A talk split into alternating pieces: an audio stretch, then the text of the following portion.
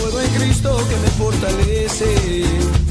En los momentos de la angustia mi socorro viene de Él. Todo lo puedo en Cristo que me fortalece. A nada, nada por grande que el problema sea tener.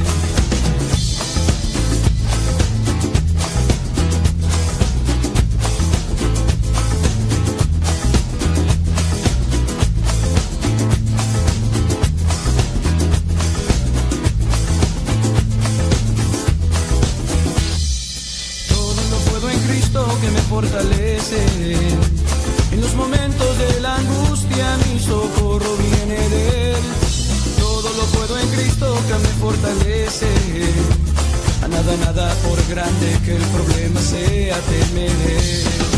Todo lo puedo en Cristo, todo lo puedo en Cristo, todo lo puedo en Cristo que me fortalece.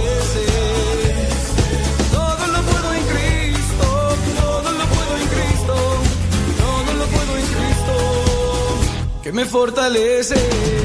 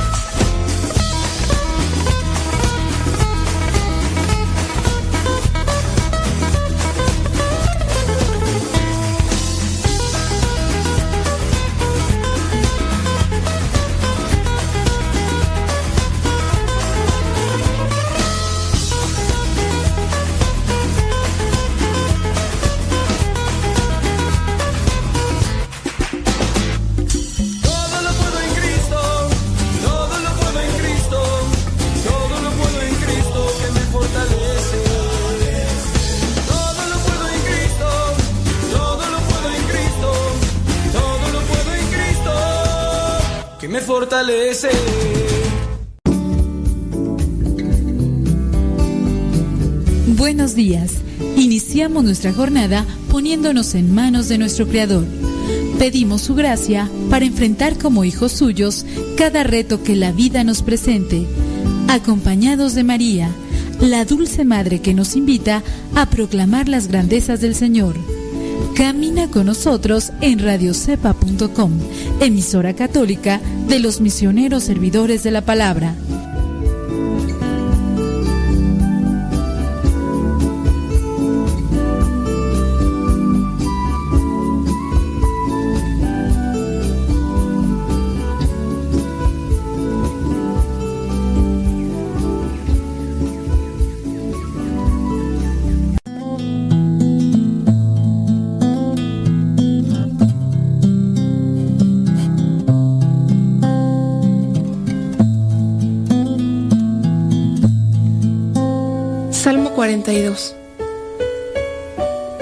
Como siervo sediento en busca de un río, así Dios mío te busco a ti.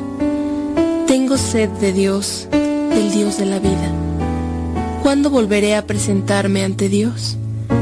Día y noche mis lágrimas son mi alimento, mientras a todas horas me preguntan, ¿dónde está tu Dios? Cuando pienso en estas cosas, doy rienda suelta a mi dolor Recuerdo cuando yo iba con la gente, conduciéndola al templo de Dios, entre gritos de alegría y gratitud. Qué gran fiesta entonces. ¿Por qué voy a desanimarme? ¿Por qué voy a estar preocupado? Mi esperanza he puesto en Dios, a quien todavía seguiré alabando. Él es mi Dios y Salvador. Me siento muy desanimado, por eso pienso tanto en ti. Desde la región del río Jordán, desde los montes Hermón y Mizar, se escuchan en los precipicios el eco atronador de tus cascadas. Los torrentes de agua que tú mandas han pasado sobre mí. De día el Señor me envía su amor y de noche no cesa mi canto ni mi oración al Dios de mi vida. Le digo a Dios, mi defensor, ¿por qué me has olvidado? ¿Por qué tengo que andar triste y oprimido por mis enemigos? Hasta los huesos me duelen por las ofensas de mis enemigos, que a todas horas me preguntan, ¿dónde está tu Dios? ¿Por qué voy a desanimarme? ¿Por qué voy a estar preocupado? Mi esperanza he puesto en Dios, a quien todavía seguiré alabando. Él es mi Dios y Salvador. Gloria al Padre, al Hijo y al Espíritu Santo, como era en el principio, ahora y siempre, por los siglos de los siglos. Amén.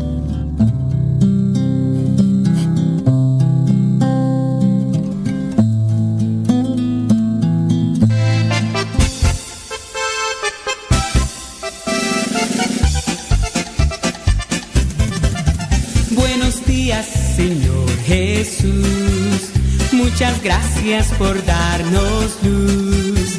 Que este día lo que hagamos sea solo para ti. Buenos días, Señor Jesús. Buenos días, Señor Jesús. Muchas gracias por darnos luz. Que este día lo que hagamos sea solo para ti. Buenos días, Señor Jesús. La noche ha pasado, la tempestad se fue. Muy débil y cansado esperando amanecer. Pero al abrir mis ojos, un rayo puedo ver.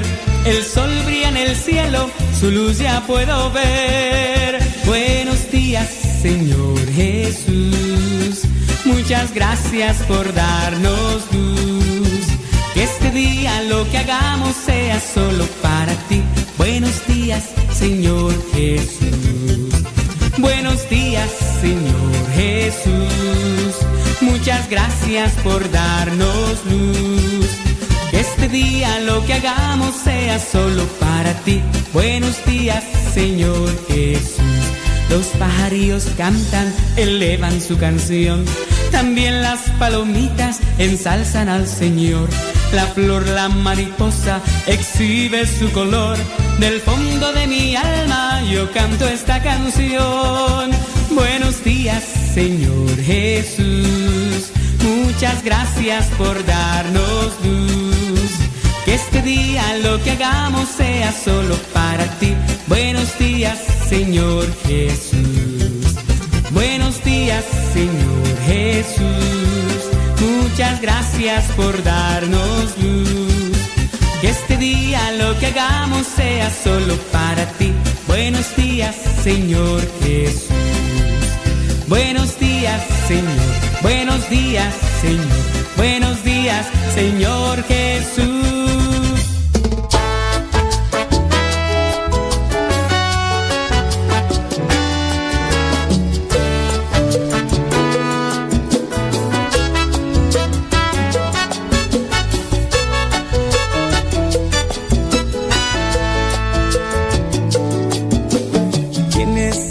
Que cautiva corazones? ¿Quién es ese al que siguen muchos hombres? Es Jesús de Nazaret, es el rey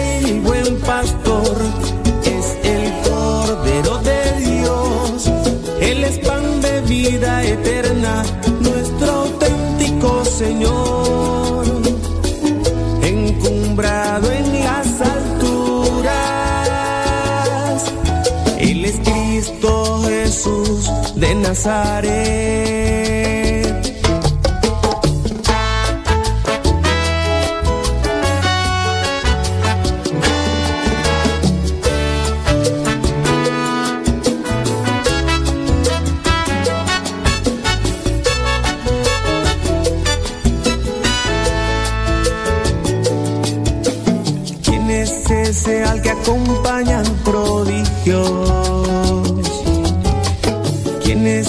ese que acepta pobres y niños.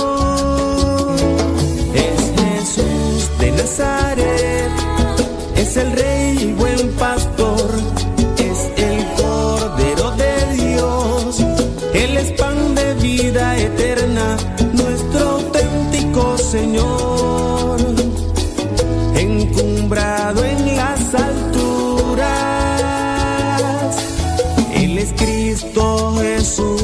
De Nazaret.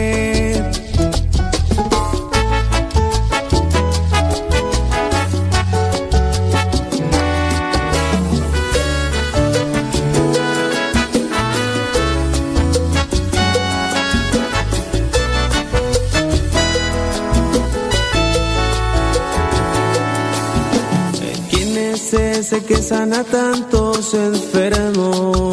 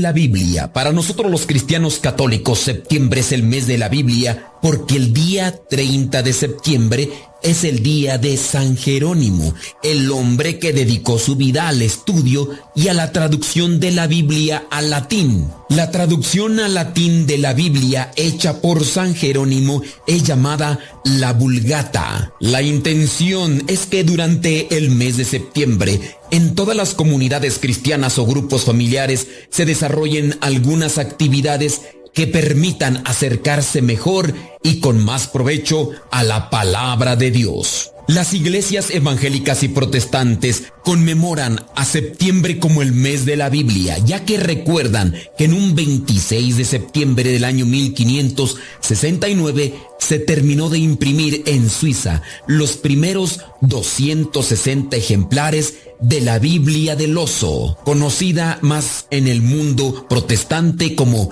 la primera Biblia en español. Esta traducción fue realizada por Casiodoro de Reina y posteriormente sería revisada por Cipriano de Valera. Así nacería con el tiempo la Biblia Reina Valera, la Biblia protestante de mayor circulación entre los cristianos no católicos. Aunque ciertamente esta Biblia no fue la primera en traducirse al español, ya que en el año 1280 se terminó de imprimir la que fue realmente la primera Biblia en español, llamada la Biblia Alfonsina. Su traducción se dio por el encargo del rey Alfonso X, quien buscaba tener una biblioteca con toda la historia del mundo, desde el Génesis hasta la vida de su padre, el rey Fernando III. Lo que sí es cierto es que la Biblia del Oso, o mejor conocida en la actualidad como la Biblia Reina Valera, fue la primera Biblia en español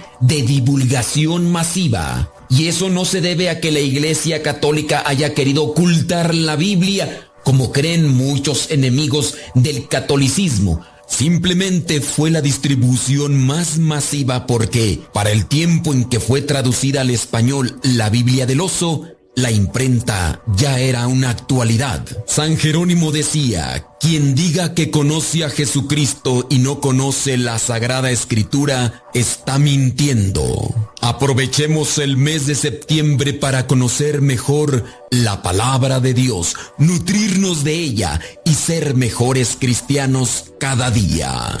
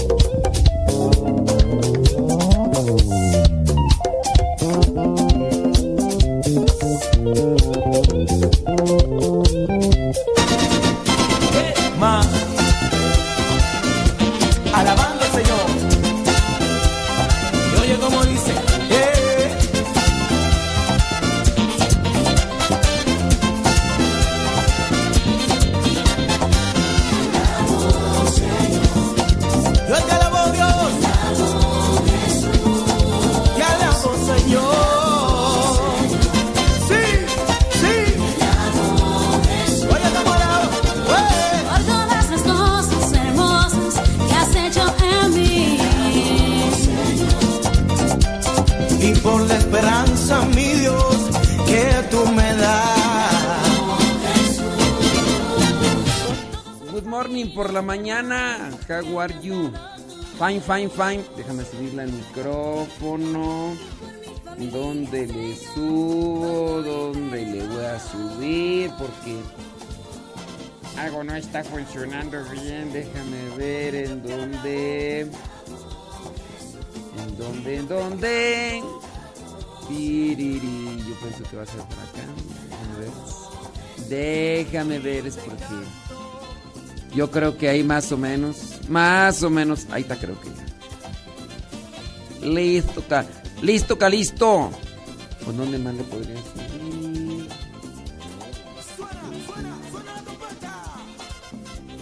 Pue- pue- podría ser por acá, déjame ver si le subo por acá. No, por acá no es. Si le subo por acá.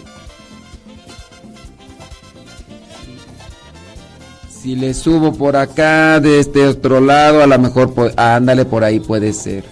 Puede ser por ahí. Eso, ya sé cuál es.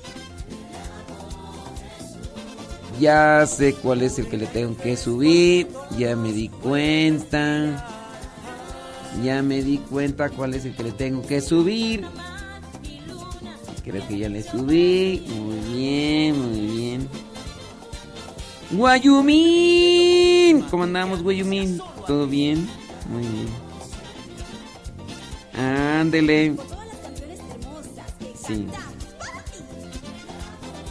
Eso. Sí, ya, ya. Dos, tres, cuatro. ¿Dónde es? ¿Dónde estás, corazón? Ayer te encon- 8 de la mañana con 19 minutos. Estoy, estoy haciendo estoy haciendo prueba de, de micrófono. Estoy haciendo prueba de micrófono. Ustedes compararán. Estoy haciendo prueba de micrófono. Estoy haciendo prueba. Con los pies, con los pies, con los pies.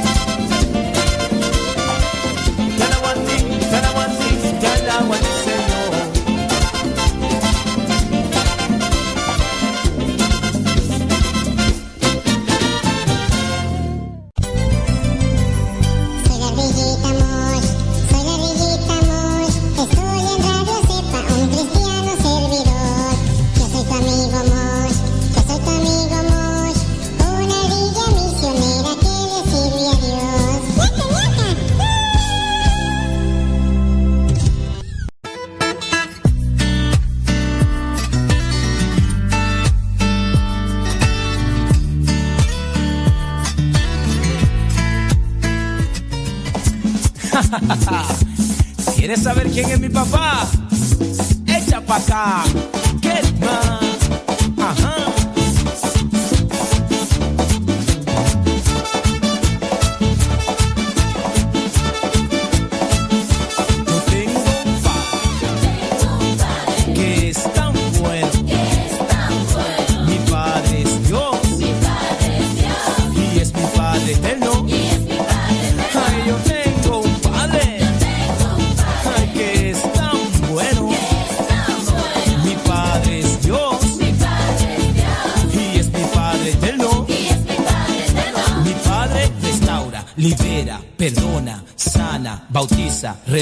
Renueva, liberta y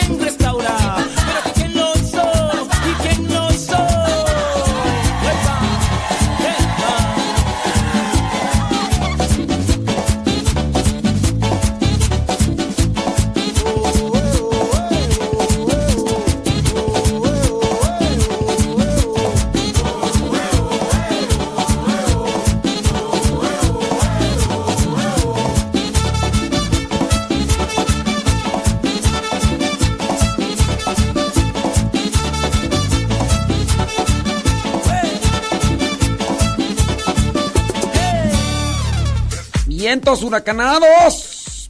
People. People. Saludos, dice. Déjame ver. Voy a saludar a quienes nos dicen dónde nos escuchan. A los que nada más nos ponen así como que saludos. Como por ejemplo María Flores. María Flores no nos dice dónde nos escucha, así que no la voy a saludar. Ni modo, dijo Lupe. ¿Qué le vamos a hacer? Dijo Don Roberts. Pero sí saludo, ¿sabes quién? A Lobo Luna. Allá dice en Norte Carolina. Saludos, Lobo Luna. Oye, Lobo Luna. Válgame Dios. Qué bárbaro, eh. Qué bárbaro. Saludos. Dice por acá. Bli, bli, bli. eh, Ofelia Mata de San Bernardino, California. Saludos, dice eh, Daniel González. Nos escucha en Fontana, California. Saludos, Marta Avilés. Gracias. Claudia Ramírez en Austin, Texas. Gracias. Saludos, dice a su esposo Raúl. Ándele, saludos a él, hombre. Saludos a Lorena Sánchez en Nashville, Tennessee. Saludos a Silvia Cristina. Mari Gamboa en Laptop, Texas.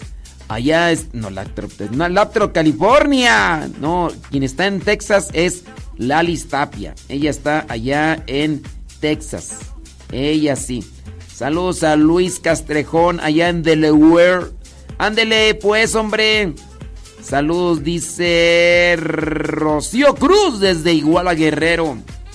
Verónica Ibarra desde Tulsa, Oklahoma. Jorge Luis Lara en Hostville, Texas. Alejandra Ayala. Ándale, allá en Columbus, Ohio. Saludos. Dice por acá. Allá en San Sebastián, Texcoco. Silvia Cristina. Rosalía Herrera en Dayton, Ohio. ¿Dónde le puedes, hombre? La, la Chabela allá en Tulare, California. Pedro Castillo dice desde Europa. Así se llama la calle, yo creo. Guayumín. Guayumín, ¿en dónde andas, Guayumín? Anda en Texcoco, Estado de México. Saludos, dice Roselia Lázaro, ¿desde dónde? Nueva York. Ándele pues. Saludos, Laura Sánchez, allá en Texas, en Austin, Texas. Sí, a los que nos dicen dónde nos escuchan. Allá en San Diego, California, está José Miguel Montoya. Qué gusto, qué gusto. Eh, duro al trabajo, como debe de ser. Milton y Graviela. Allá en Houston, Texas. Saludos, dice a Carla, Carla Ramírez. Qué bueno. Saludos, Carla. Échale. Dora de Ávila, allá en Anderson, California. Allá, mm, ¿dónde más tú? Ahorita reviso allá, mm, ¿dónde más? Ah, en Riverside, California, está Nayibelua. Ándele pues. Salud. Oye, ahorita pasando ya a los otros saludos. Por ahí me encontré un cuentecito que se llama La mejor y la peor comida del mundo. Provecho a los que le están echando algo a la tripa. Saludos, dice Estela Ortega desde Killen, Texas. Saludos. Saludos a los que están echándole algo a la tripa. Eh, pongan mucha atención, no solamente llenar la tripa. Hay que ver con qué llenamos la tripa, ¿eh? Milagro, el tío Chuma se asoma. Milagro. Saludos, tío Chuma. Ándele. Salud, déjame ver por acá. María Magdalena Luna. Dice que le suba la radio. Carmela Viñamena. ¿Qué onda? ¿Cómo está? Dice la peor comida del mundo. Hace más de dos mil años, un rico mercader griego tenía un esclavo llamado Esopo. Un esclavo no muy bien parecido, así como Tunas en San Luis y como Johnny Laboriel. feo, no muy bien parecido, feo. No había todavía internet porque esto fue hace más de dos mil años. Pero si fuera en la actualidad, si buscabas la palabra feo en, el internet, te aparecía su, su imagen. Si no, a lo mejor la tuya o la mía, no sé. Bueno, un esclavo no muy bien parecido, feo. Pero tenía, ¿sabes qué? Algo muy especial. Algo que a lo mejor no tenemos tampoco nosotros. Tenía una sabiduría que... No, que barbo, no era una lumbrera este fulano. Bueno, tenía esas... Estaba feo. Feo, feo, feo, pero era bien sabio. Cierta vez, para probar las cualidades de su esclavo, este mercader, le ordenó algo. Le dijo, Esopo, porque así se llamaba. Esopo, aquí está este saco de monedas. Corre al mercado y compra los mejores ingredientes para, para hacer un banquete. ¿Qué digo banquete? Comidona. Quiero hacer la mejor comida del mundo. Así que está este saco de monedas de oro y compra todo lo necesario. Poco tiempo después, como Esopo era un esclavo obediente, volvió del mercado y colocó sobre la mesa un plato cubierto por un fino paño de lino. El mercader levantó el paño y se sorprendió. Dijo, eh, ¡ah! ¿Lengua? Nada como una buena lengua que los pastores griegos saben preparar muy bien. Pero, ¿por qué escogiste exactamente a la lengua como la mejor comida del mundo? preguntó el mercader a su esclavo Esopo. Esopo, con la mirada baja, le dijo y le explicó su preferencia. ¿Qué hay mejor que la lengua, Señor? La lengua nos une a todos cuando hablamos. Sin la lengua, amo, no podríamos entendernos. La lengua es la llave, el órgano de la verdad y la razón. Gracias a la lengua se construyen ciudades. Gracias a la lengua podemos expresar nuestro amor. La lengua es el órgano del cariño, de la ternura, del amor, de la comprensión. Es la lengua que torna eternos los versos de los poetas, las ideas de los grandes escritores. Con la lengua se enseña, se persuade, se instruye, se reza, se explica, se canta, se describe, se elogia, se demuestra, se afirma. Con la lengua decimos mamá y también querida y también Dios. Con la lengua decimos sí, con la lengua decimos yo te amo. Amo. ¿Puede haber algo mejor que la lengua? El mercader se levantó en Después de algún tiempo, el esclavo Esopo volvió del mercado trayendo un plato cubierto por un paño. El mercader lo recibió con una sonrisa y dijo, "Mmm, mmm, ya, ya sé lo que hay de mejor en el mundo, pero déjame ver ahora qué es lo que hay de peor el, mes, el mercader quitó el velo del plato y quedó indignado. Dijo el mercader, ¿qué? ¿Lengua? ¿Lengua? ¿Lengua otra vez? ¿No dijiste que la lengua era lo mejor que había? A ver, Esopo, te pedí algo. Dime, ¿quieres ser azotado o qué? Mira, no le busques tres pies al gato sabiendo que tiene cuatro. No te quieras burlar de mí, Esopo. ¿Qué es lo que traes, pues? Esopo bajó la mirada, pues era un esclavo, y le respondió a su amo. La lengua, mi señor, es lo peor que hay en el mundo. Es la fuente de todas las intrigas. El inicio de todos los procesos. Es la madre de las discusiones. Es la lengua la que separa a la humanidad, que divide a los pueblos. Es la lengua la que usan los malos políticos cuando quieren engañar con sus falsas promesas. Es la lengua la que usan los pícaros cuando quieren estafar.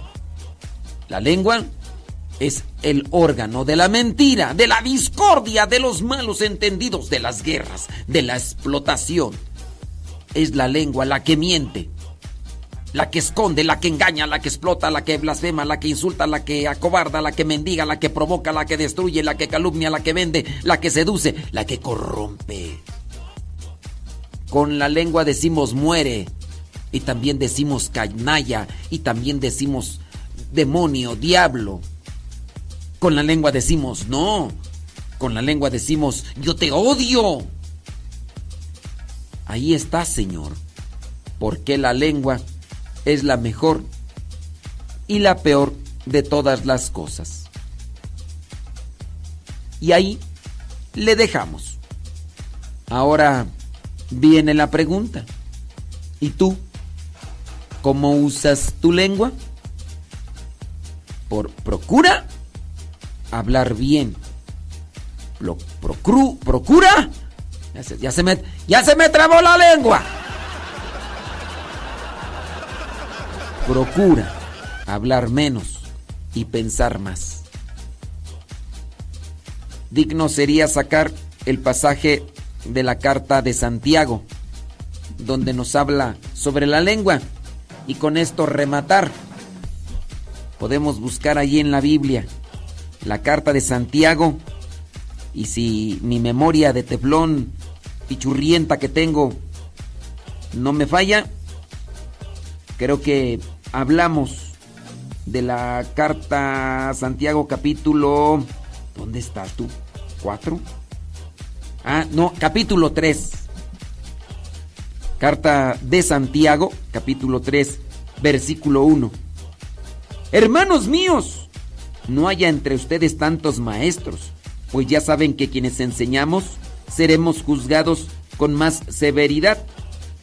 Todos cometemos muchos errores. Ahora bien, si alguien no comete ningún error en lo que dice, es un hombre perfecto, capaz también de controlar todo su cuerpo. Cuando ponemos freno en la boca a los caballos para que nos obedezcan, controlamos todo su cuerpo. Y fíjense, también en los barcos, aunque son tan grandes y los vientos que los empujan son fuertes, los pilotos con un pequeño timón los guían por donde quieren. Lo mismo pasa con la lengua. Es una parte muy pequeña del cuerpo, pero es capaz de grandes cosas. ¿Qué bosque tan grande puede quemarse por causa de un pequeño fuego?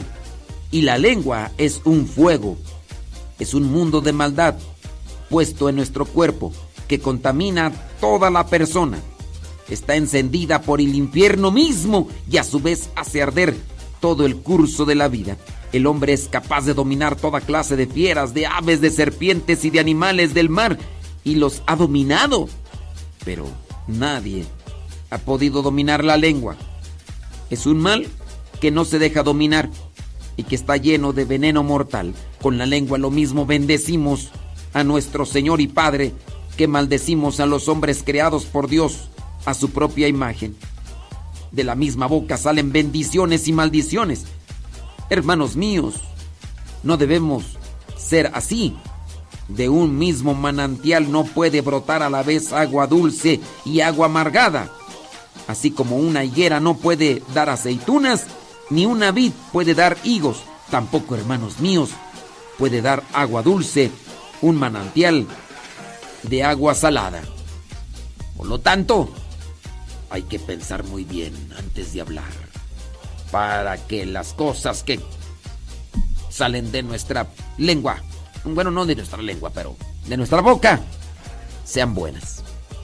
Sí, ustedes van a decir, bueno, y esa reflexión de la mejor y la peor comida del mundo. Bueno, en este caso Esopo, el esclavo de este mercader, quiso decirle a su amo una moraleja. La lengua, hablando de la lengua de res, es un platillo exquisito. ¿eh? Eh, para algunos quizá es muy sabroso, porque también dependiendo de los paladares. Se dice incluso que la misma lengua es un platillo un tanto caro, pero a mí me gusta. Unos taquitos de lengua, sí, con cebollita, con cilantrito, con, con tortilla recién hecha, con salsita de molcajete. ¡Ay, papaya de Celaya! ¡Ay, papantla! Tus hijos vuelan. Pues sí, hay que poner, hay que ponerle sabor al caldo, pero pues este, también hay que saber cómo usar la lengua, ¿no? Ustedes en los últimos días han bendecido o han maldecido. Han sanado o han herido. Han edificado o han destruido. Porque con la lengua se pueden hacer muchas cosas. Cochambrosos cochinos. Eso no. Además es pecado.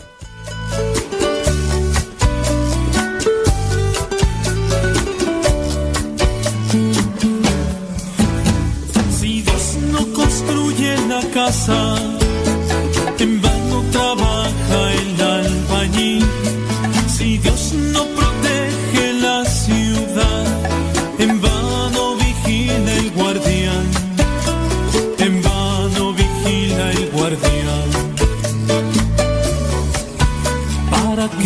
levantamos temprano, sin parar, para descansar? No busquemos el pan fatigados, si Dios que es bueno lo proveerá. Si Dios que es bueno lo proveerá.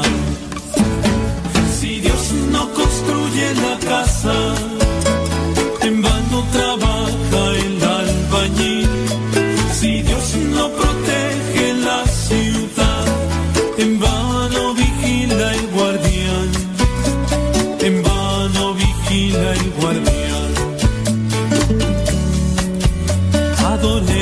A Dios en su templo, en su casa nos hace habitar.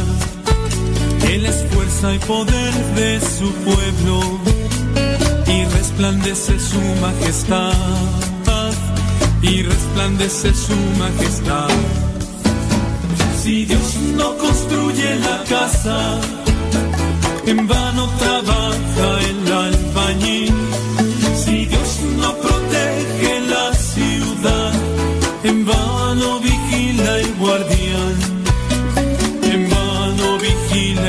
Guardián.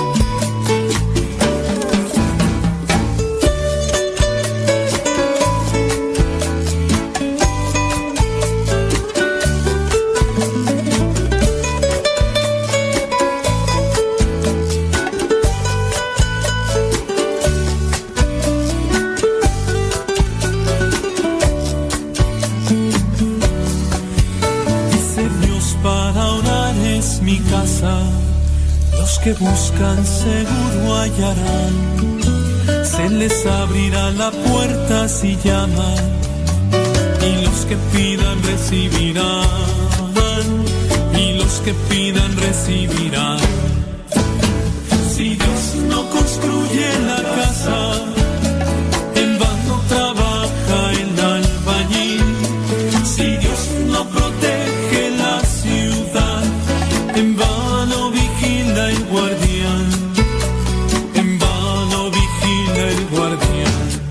Dios no construye la casa. Mm, mm, déjame ver por acá. Saluditos a everybody in your home. Si tienen preguntas, láncelas.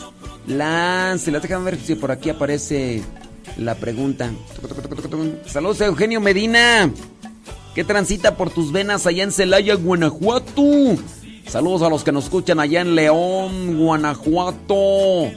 Saludos a los que nos escuchan allá en Guasave, Sinaloa, Zamora, Michoacán, Ensenada, Baja California, Puebla, México, Cuernavaca, Morelos, San Luis Potosí, Culiacán, Sinaloa, Puerto Vallarta y Guadalajara, Jalisco. Ándele. Ujú, Ok, muy bien. Aida Ruiz. ¿Cómo andamos? Guayumín. ¿Todo bien, Guayumín? Sí. Sí, sí, sí, sí. No, ya ni cómo decir que agarren el gato, pues ya. Ya, ya ni nos escuchan. Sí. Déjame ver. Pre, pre, pre, pre, pre, pre, preguntitos. No, no hay preguntas. Pues salud. Saludos y más saludos. No, de eso. Si, si hiciéramos el programa de los saludos, no, qué bárbaro. Ter- no terminaríamos, haríamos horas y horas y horas y horas. Saludos y más saludos y más saludos y más saludos y más saludos y más saludos. Y más saludos. Bueno, déjame ver por acá. No, no, no hay más saludos. Ah, sí es cierto. No, saludos y más saludos y más saludos. Oh my wow. Sí. Sí, ni modo. Saludos y más saludos. Es que luego si nos mandan una pregunta se pierden entre tantos saludos. ¿Qué pasiones, Iván? ¿Tienes alguna pregunta? Pregúntame. Belén, campanas de Belén. Belén Lascano. Saludos a Paulino. Ahora lee. Qué bien. No, pues ni modo. Si me mandaste una pregunta ya se perdió entre tantos saludos. La hora. Saludos a Malena Navona, allá en Acuitlapilco, Chimalhuacán, Estado de México. Saludos a Ernestín y a Ernesto el Porro. ¿Cómo andamos? ¿Todo bien? Qué bueno, me da muchísimo gusto. Bueno, como no hay preguntas, ah, ya llegó una. ¿Es correcto que, un, que un sacerdote haga un haga un canto después de la consagración? No. No, no es correcto. Eh, la misa ya tiene establecida lo que es su liturgia y no se debe de alterar la liturgia. Si hay cantos dentro de la liturgia de la misa, ya están establecidos qué cantos deben de ser. En su caso, la letra no se debe de cambiar. Se le puede poner melodía a la letra, pero no se debe de, alterar. Sí, sí, brincos dieras, brincos dieras, pero no. Ándele pues. Ay, qué bueno que nos avisas que, al ratito regresas, ¿eh? Porque si no, ay, yo iba a estar con el pendiente. Sí, somos, imagínate, no. Imagínate que, que de repente, ¿a dónde está? Ay, no puedo continuar el programa porque ya no estás.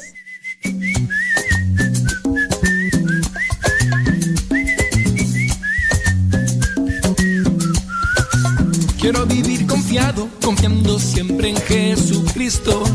Quiero vivir confiado, confiando siempre en Jesucristo. Las aves del cielo están felices, nunca se preocupan por alpiste.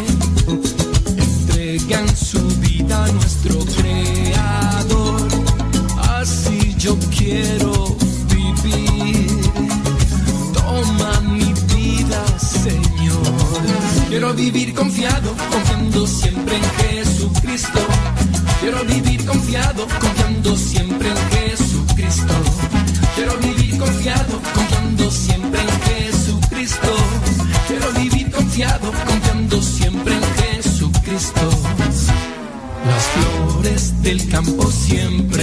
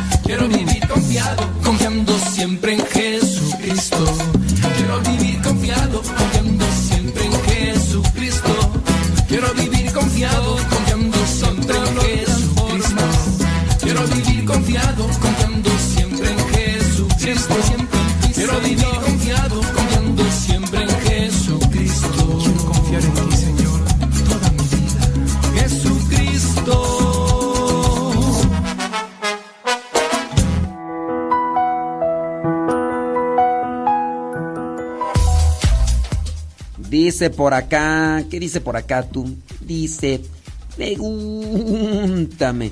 Saludos, dice desde Uruguay. Allá está Zulma Bastida. Saludos, Zulma. Gracias por escucharnos allá en Uruguay. Ojalá y por ahí nos recomiendes para que más gente nos escuche. ¿Es correcto que estando libres de tiempo los sacerdotes envíen a un diácono a hacer celebración de la palabra a una de las capillas en lugar de ir ellos? A veces uno puede señalar algo y a lo mejor no estamos en lo cierto. No podríamos decir están libres, no tienen nada que hacer los sacerdotes porque nosotros no estamos con ellos. Si, nosotros viviéramos con los sacerdotes dijéramos, el padre está descansando, ok. Podría ser que esté descansando, pero no sabemos si está enfermo. Puede ser que nosotros hagamos un juicio equivocado cuando afirmamos, el padre está libre y no va a celebrar misa y manda al diácono. ¿Está mal? Podemos equivocarnos nosotros, no podemos hacer un juicio diciendo está mal el sacerdote porque está libre y no quiere celebrar y manda al diácono. Creo que no, no seríamos sensatos y no seríamos cautelosos ni prudentes si dijéramos este sacerdote está mal porque está enviando. No, no, no es conveniente aplicar el discernimiento ante este tipo de situaciones. A veces uno puede ver al sacerdote que no está haciendo nada como actividad, teniendo en cuenta que la actividad del sacerdote podría ser celebrar misa o confesar. Puede ser que incluso lo veamos leyendo un libro y en su caso digamos, uy, este sacerdote no está haciendo nada, bueno, para nada, flojo, teniendo en cuenta que también el leer, el instruirse, el nutrirse intelectualmente es una labor del que orienta espiritualmente, porque a través de la literatura, de la reflexión, se llena en su pensamiento y en su corazón de ideas que pueden ayudarle a él y también pueden ayudar a las personas. Entonces, no vendría a ser así como conveniente hacer un juicio sobre una situación en específico de es correcto que estando libres de tiempo los sacerdotes, ¿quién puede afirmar que están libres de tiempo? Digo, a menos de que uno viva con el sacerdote y uno esté revisando su agenda o uno tenga el- lo que vendría a ser su perspectiva de vida con claridad para decir, este no tiene nada que hacer ahorita y no hace sus misas. Les digo pues, no haciendo una apología o en su caso llamado de otra manera, defensa de los sacerdotes, porque yo soy sacerdote, pero sí presentándoles el caso de lo que a mí me toca realizar todos los días como actividad. Yo si no hago esto, puedo hacer esto, puedo hacer lo otro, puedo hacer aquello. Libre como, como tal de decir no tengo nada que hacer, es difícil. En ocasiones me doy cierto tipo de descansitos, pero no quiere decir que mm, estoy haciendo un mal por darme un descansito. Ahorita tiene libre, pero está descansando. Hay otras actividades que se hicieron y vienen desgastes. Desgastes. Entonces, podría, podríamos hacer una mal, un mal discernimiento queriendo hacer un juicio sobre esto. Que podemos decir es mala la pereza, es mala la flojera, sí. Y ojalá que no exista nadie quien no se ocupe de sus obligaciones y, su y de sus responsabilidades. En ocasiones, por ejemplo, a mí me habla un sacerdote de una parroquia aquí cercana y me dice, oye padre, ¿qué onda? Échame la mano. Fíjate que, que voy a ir aquí, voy a ir allá. Y en ocasiones yo no puedo. Le digo, no puedo, pero te consigo un, un diácono. Y a lo mejor alguien puede hacer un juicio. Va a decir, el padre fulano, yo miré que salió, de seguro se fue a comer, de seguro se fue a pasear, de seguro, y mandó un diácono. Qué padre tan flojo, pudiendo él haber, hacer esa celebración, no la hizo. ¿Por qué manda? A ver, no, sabemos. El padre salió porque iba a una consulta, iba con el doctor, hasta de hecho hasta me mostró los documentos, me dice, mira, estoy en una revisión, pues resulta que tengo esto. Y uno puede hacer juicios y entonces uno puede equivocarse.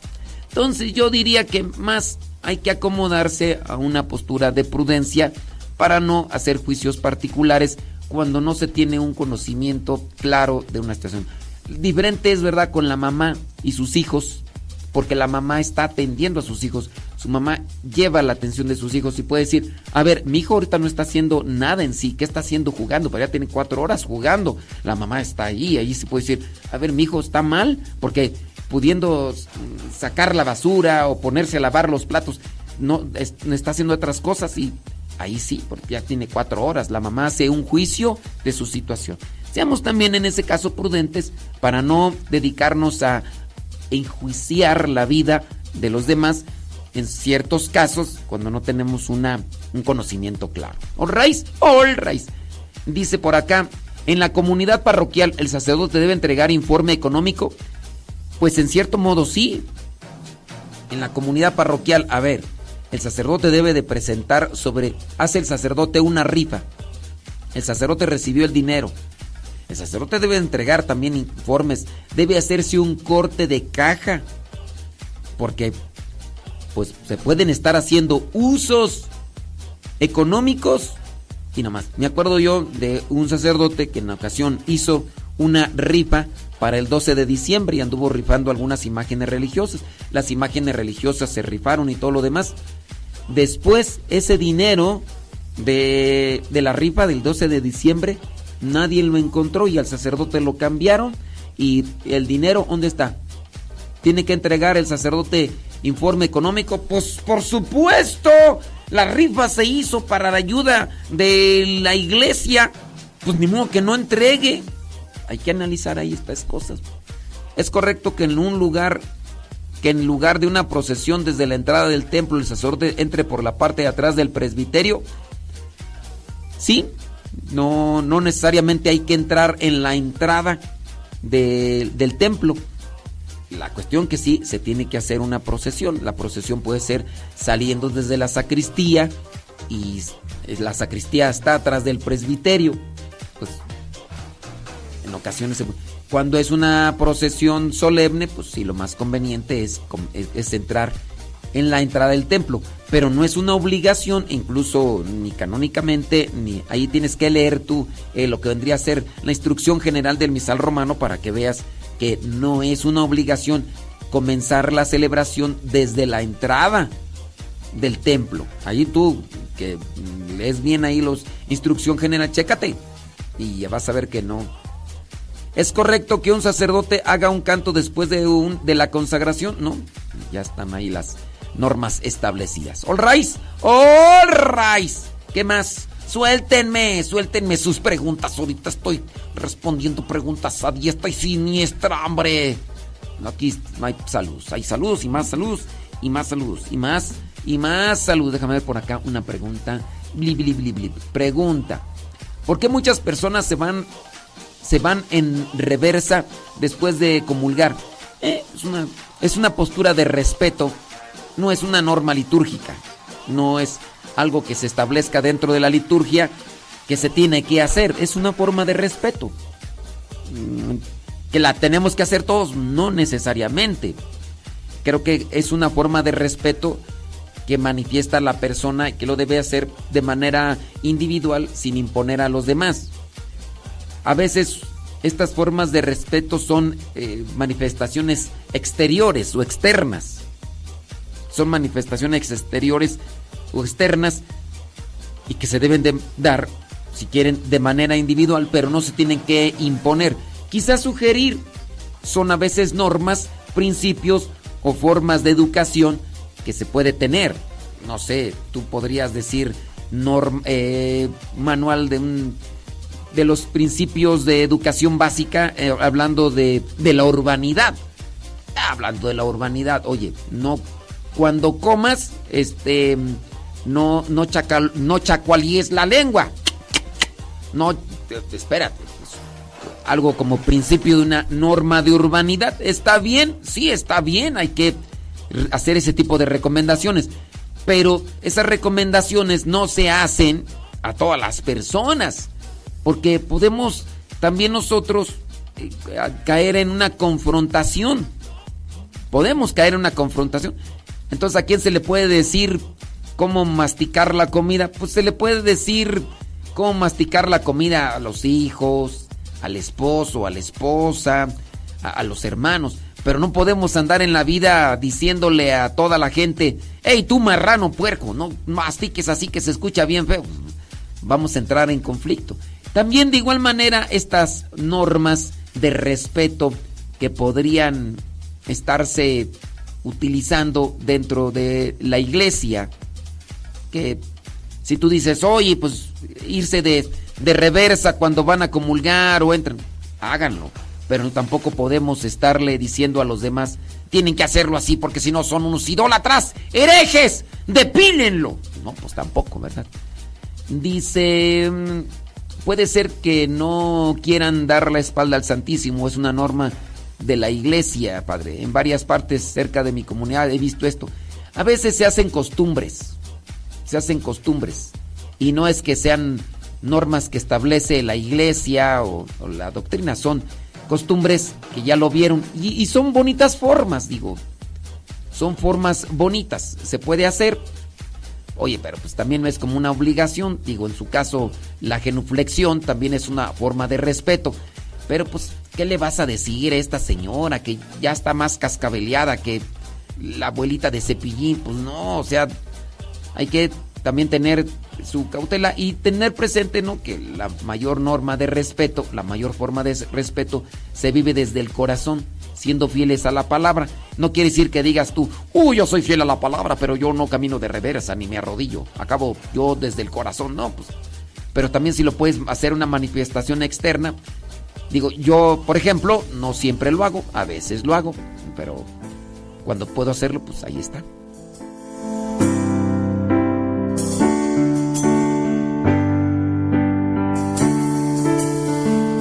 Recuerdo bien algunos nombres que a nuestro Señor cantábamos ayer.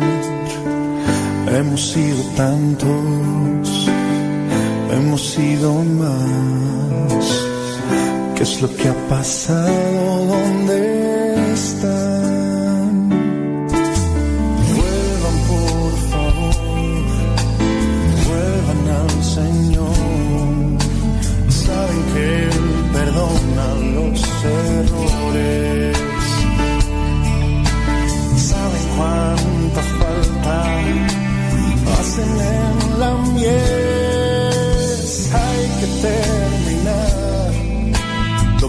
que incompleto está. Perdón si te ofendí o te lastimé. Perdóname.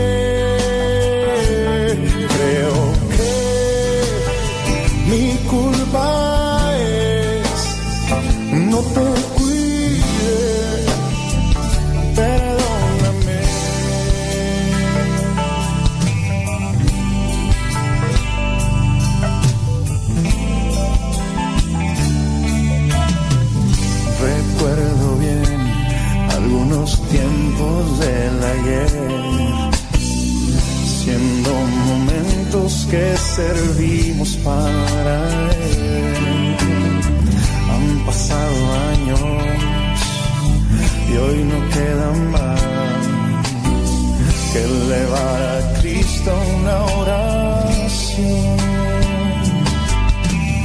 Tócalo, Señor, toca el corazón de todos aquellos que se han ido. De tu paz, dales de tu amor, anima con tu espíritu su vida y perdona si falle, si no cuide lo que confiaste en mí.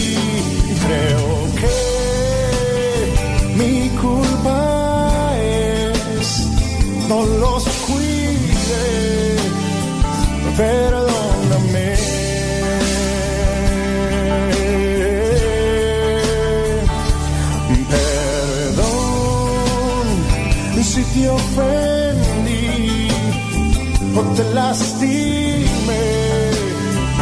Perdóname. Creo que mi culpa es no te cuide. Perdón. Perdóname. 9 de la mañana con 5 minutos. Hoy día jueves 7 de. Ay, se me olvidó. Ni modo, pues ya. Ya se pasó la hora. 9 con 6. sí. Hoy día jueves 7 de. mm, de septiembre. Ni modo. Sí, sí, sí. Pues, ¿qué le vamos a hacer? ¿Qué le vamos a hacer? Dijo Don Roberts.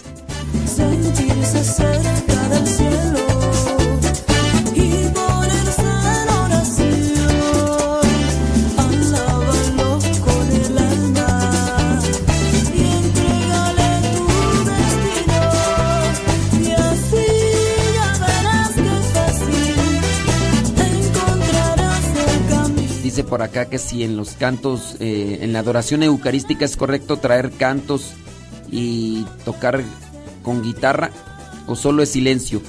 Pues miren, en el caso de la adoración eucarística sabemos que es una devoción.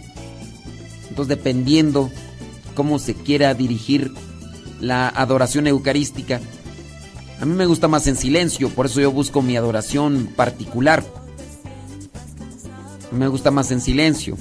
Cuando se hace una adoración eh, comunitaria, debe de, de haber una organización, pero no hay algo así establecido como una forma ya... Que si es penado tener muchas imágenes en casa, pues depende qué imágenes sean. Pues son de la Satán Muerte, son de la suegra. Pues sí, es como... pues imagínate, no, no, no. Pues hay que... Hay que ver de qué tipo de imágenes. No vayas a tener imágenes de. No sé. De la nueva era. A menos de que tú digas imágenes religiosas. Pues digo también. Como que. Podemos caer en una. Postura desviada, ¿no? De repente. Uf, tiene un montón de imágenes religiosas. Digo. ¿Cuál es el sentido así de llenarse de imágenes religiosas? ¿Miedo? ¿Superstición? Si es correcto que en la adoración se utilicen cantos grabados. Pues miren, es que volvemos a la cuestión, la adoración es un es una devoción. La adoración eucarística es una devoción. Así como una devoción en el caso de el rosario, el rosario es una devoción. En el caso de la adoración eucarística es una devoción. Se pueden utilizar cantos es una devoción. Se pueden hacer cierto tipo de cosas. En el caso de, de la utilización de cantos grabados, pues se puede. No en la liturgia, no en la misa, pero en la adoración eucarística se puede, porque es una devoción. Ey. Y también sobre las imágenes, digo, ¿para qué tener tantas imágenes? con que hagas que se que perdure y que se presente la imagen de Dios en tu corazón, eso es lo mejor, eso es lo que más uno debe cuidar, pero tener imágenes de este, este, este, este. La adoración cuando es parte de la misa es un acto litúrgico. No, no se, no se puede hacer acto litúrgico cuando la adoración eucarística se incluye dentro de la misa y no debería de darse. La misa tiene su- sus, sus partes. No se puede meter como que vamos a hacer adoración eucarística ahorita. Pues cómo. Y además, si se incluyera el hecho de, incluir la adoración eucarística dentro de la misa, no, no la hace a esta un signo litúrgico. No por incluir la adoración ya se convirtió en un acto litúrgico. Porque no, no- no se hace un acto litúrgico por la inclusión, sino por lo que se ha estipulado conforme al magisterio, la enseñanza y doctrina de la iglesia. Entonces, pero sí sería medio raro. ¿Ustedes han visto adoración eucarística con misa? Así de que damos la misa y ahorita vamos a hacer adoración eucarística. Yo no he visto, ¿eh? Pero no sé. Pero no, lo hace. Cuando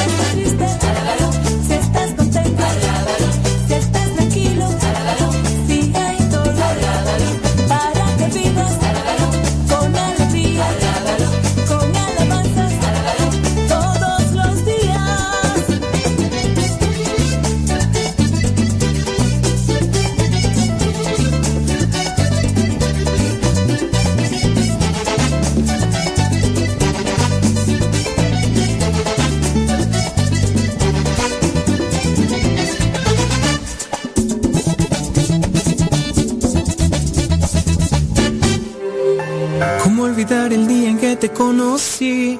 Nuestras almas se encontraron. Una bella amistad se convirtió en amor.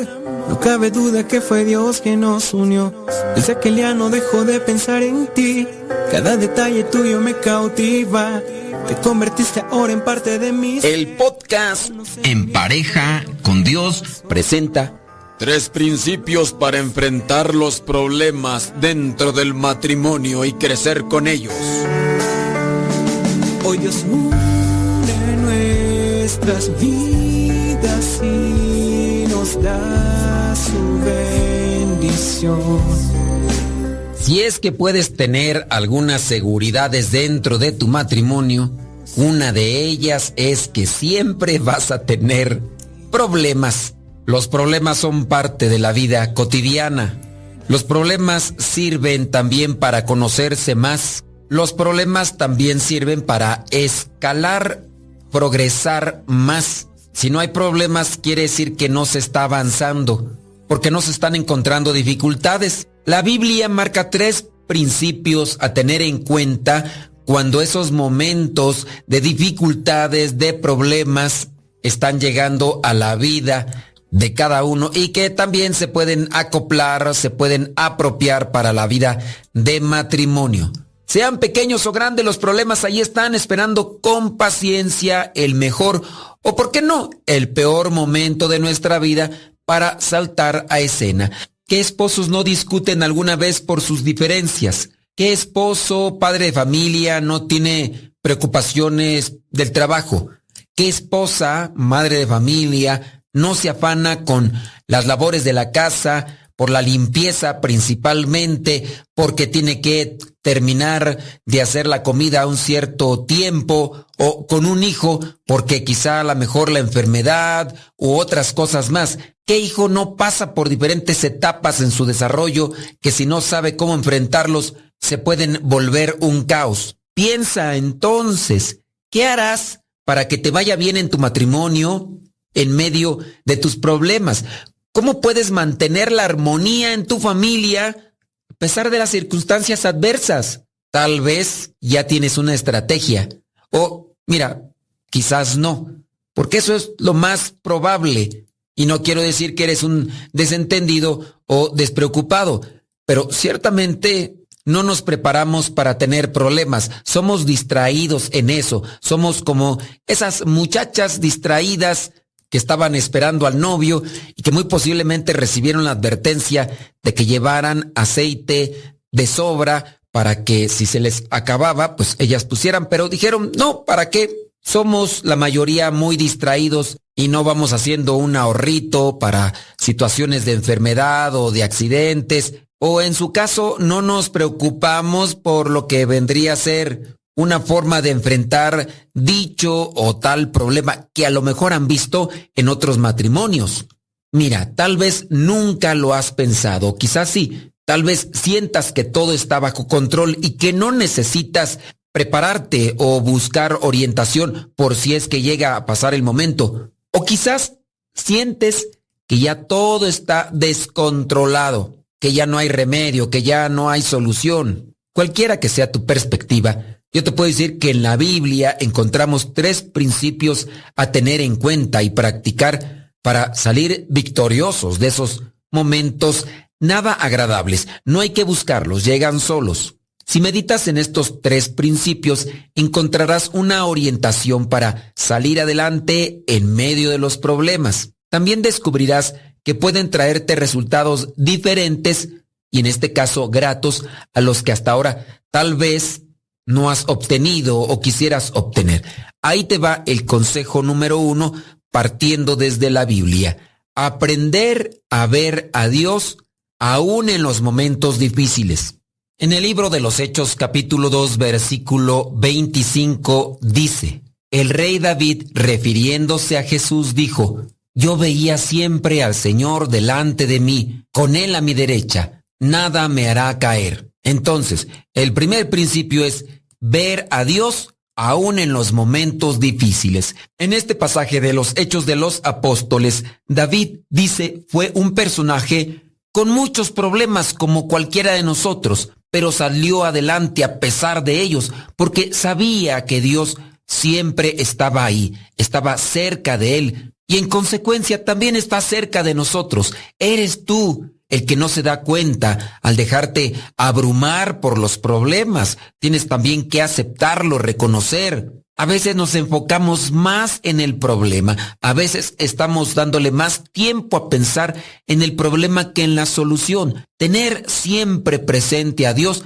te hará mantener la fe por encima de todas esas cosas que hacen que tu corazón se quebrante y que tu alma se agobie. Por supuesto que la fe no hace que las cosas difíciles se vuelvan más fáciles o se desvanezcan.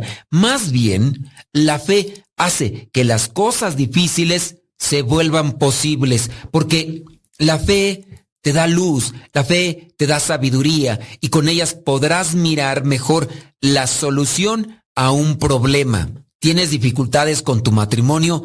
Vuelvan a la oración, vuelvan a Dios.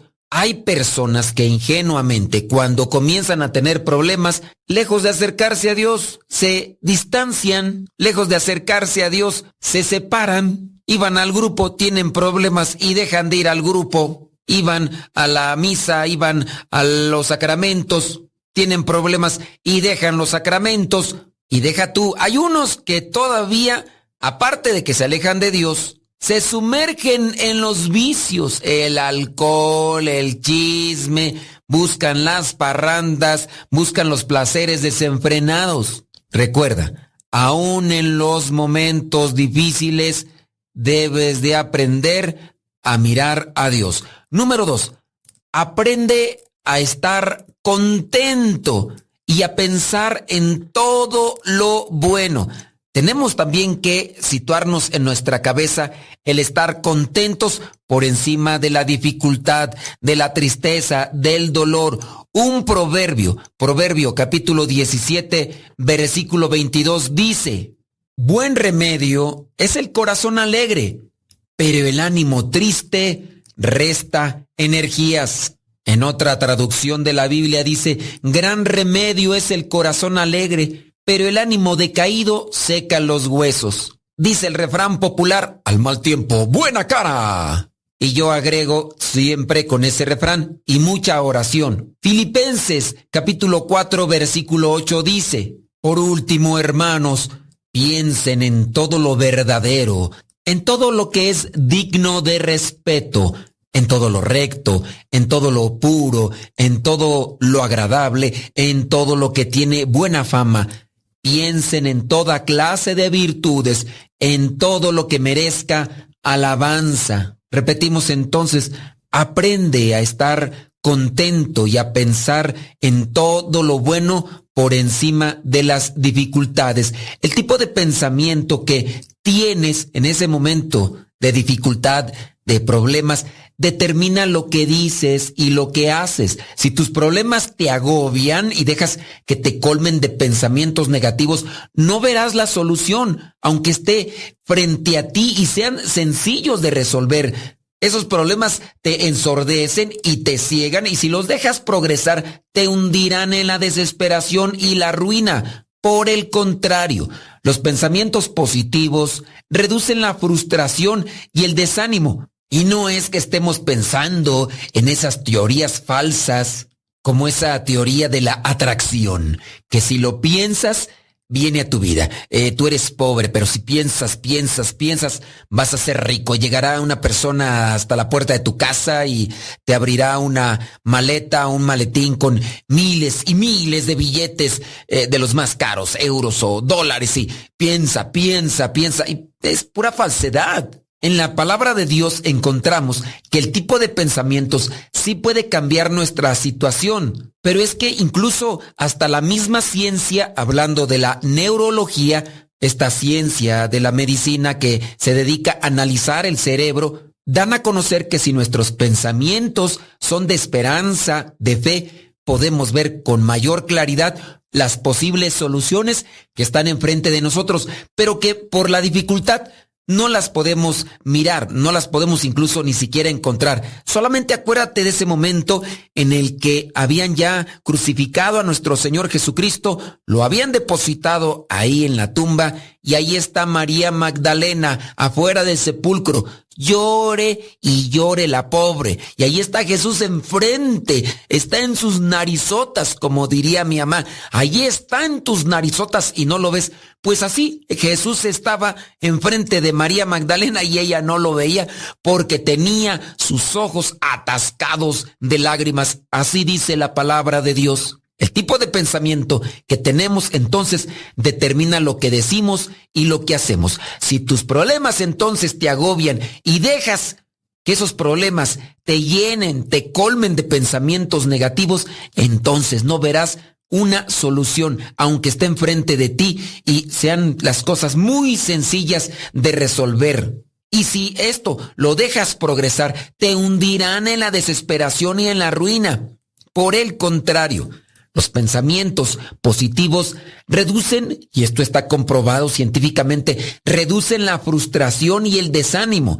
Tus pensamientos alineados, tus pensamientos equilibrados, vaya, tus pensamientos positivos producen un corazón contento, aunque las circunstancias lo quieran afligir y robarle la paz. Un corazón contento te hace ver los problemas más fáciles de resolver. Se ven los problemas más pequeños, no los vemos tan grandes porque el miedo nos hace agigantar los problemas.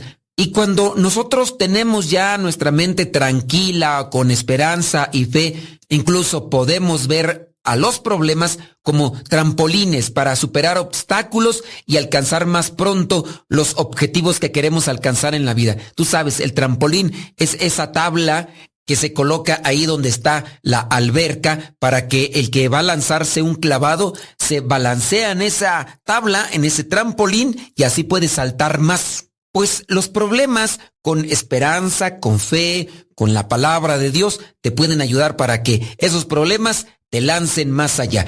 Aprende a estar contento, busca la palabra de Dios, busca los sacramentos, busca la gracia, busca la orientación, pero no basta solamente tener el pensamiento positivo con esperanza. Aquí tenemos que también ser decididos y trabajar. Porque no basta que lo tengas en la cabeza. Muchas personas a veces aceptan lo positivo, lo próspero, la esperanza, la paz y pueden incluso dilucidar muy bien lo que pueden hacer. pero a veces el orgullo y la soberbia gana más que lo que ya la misma palabra de Dios les ha iluminado. ¿Conoces de esas personas? Yo sí conozco varias, a las cuales les hemos compartido consejos, les hemos compartido ideas para superar sus problemas matrimoniales, pero con el paso del tiempo llegamos a conocer que pudo más su mugre orgullo, su mugre soberbia, su necedad, su terquedad y su egoísmo por encima de todo. Y sí, sufren, pero a veces los que más sufren y por su egoísmo no ven son sus hijos, que son los que en verdad están sufriendo por el orgullo y la soberbia de esta y de este. Y número tres, aprende a despojarte de todo afán y a ponerlo en manos de Dios. Filipenses capítulo 4 versículo 6 dice, no se aflijan por nada, sino preséntenlo todo a Dios en oración, pídanle y denle gracias también. Lo dijo el apóstol Pablo a un pueblo afligido, el pueblo de Filipo. Hay cosas que no puedes entender y que se salen de tus manos en algún momento, tanto en el trabajo como en el hogar o en la relación con tu pareja o con tus hijos. Todos podemos sentir afán en algún momento y no está mal, pero también podemos tener la paz que Dios nos da y descansar en Él. Lo que tienes que hacer es disponer de un momento del día para meditar y descargar tu afán por los problemas delante de su presencia. Entonces te sentirás mejor y más confiado para hallar una solución eficaz. Para ir terminando ya con esta reflexión, que hoy sin duda nos alargamos bastante, aprende que cada problema, si peleas limpio y de la manera correcta, es una oportunidad para mejorar en tu vida, para crecer, para aprender, no le temas a los problemas, enfréntalos siguiendo estos principios y busca también otros que te puedan solucionar. Por encima de todo, Dios que nos ilumina la mente y el corazón. Y es Dios mismo el que nos llena de su gracia para tomar estas propuestas y llevarlas a cabo. Ser perseverantes, pues, nos dará esa esperanza de encontrar la solución. Recuerda, oración, meditación y reflexión los sacramentos como fuente de gracia y una buena orientación como guía espiritual. La santidad en el matrimonio es posible, pero recuerda que se tiene que llegar en pareja con Dios. Cada uno con su propia historia, con sus defectos y virtudes, distintos sueños pero mismo ideal, inmensamente amarnos por la eternidad. Desde aquel día no dejo de pensar en ti, cada detalle tuyo me cautiva, te convertiste ahora en parte de mi ser, aún no sé muy bien qué fue lo que pasó, solo sé que yo te amo.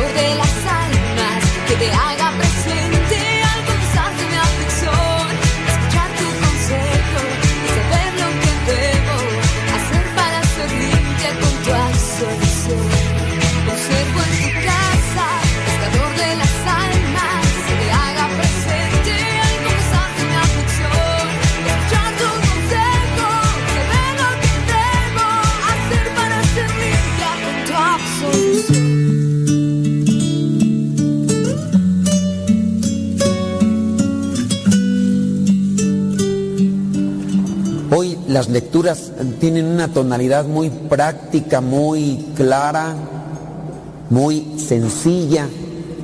Incluso, pues son de estas cosas que todos sabemos que tenemos que hacer, pero a veces por alguna u otra razón no más no la practicamos.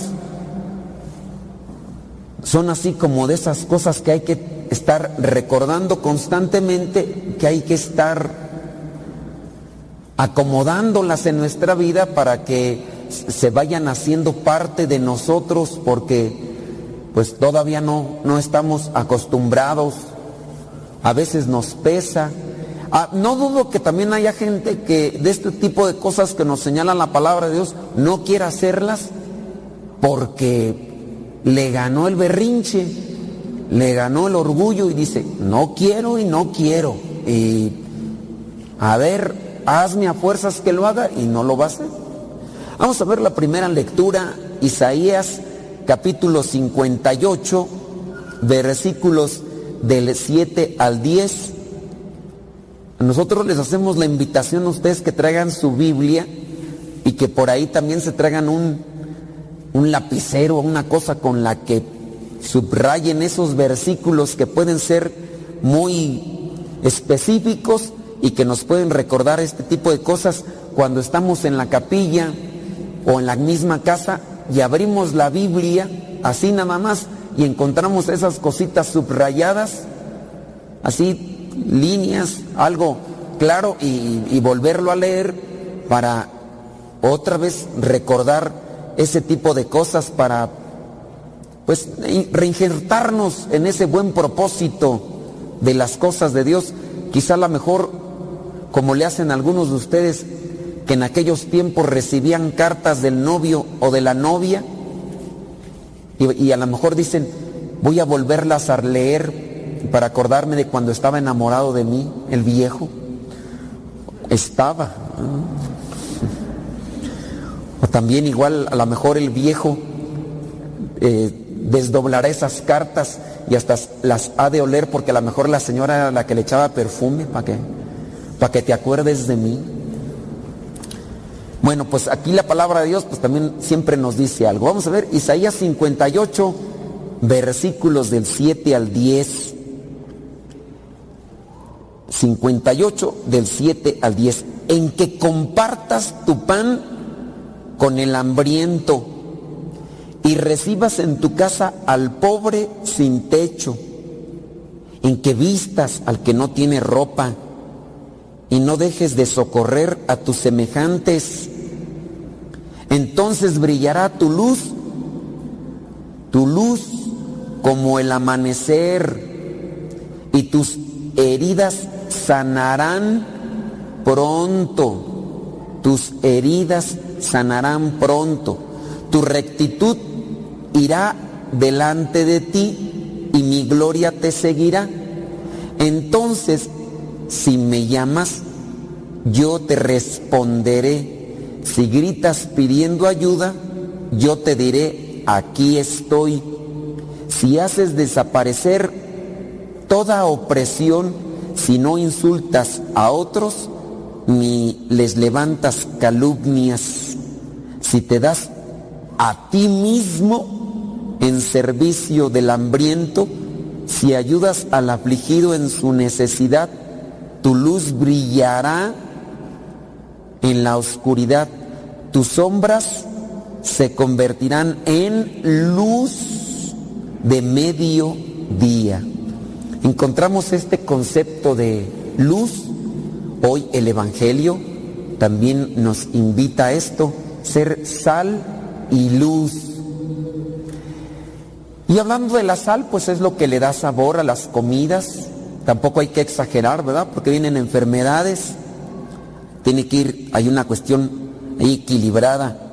Pero hablar de la caridad, en la primera parte de esta lectura nos habla de la caridad.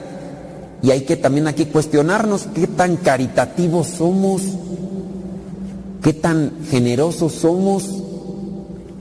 Y no necesariamente hay que ir a salir a las calles para demostrar nuestra generosidad o nuestra caridad. La, caridad es eso que me mueve a hacer algo a favor de los demás. Y aquí hablando de la caridad, pues un cuestionamiento podría ser desde el interior de tu casa, ¿qué tan caritativo eres? Por ejemplo, preguntarle a estos chukis que están aquí,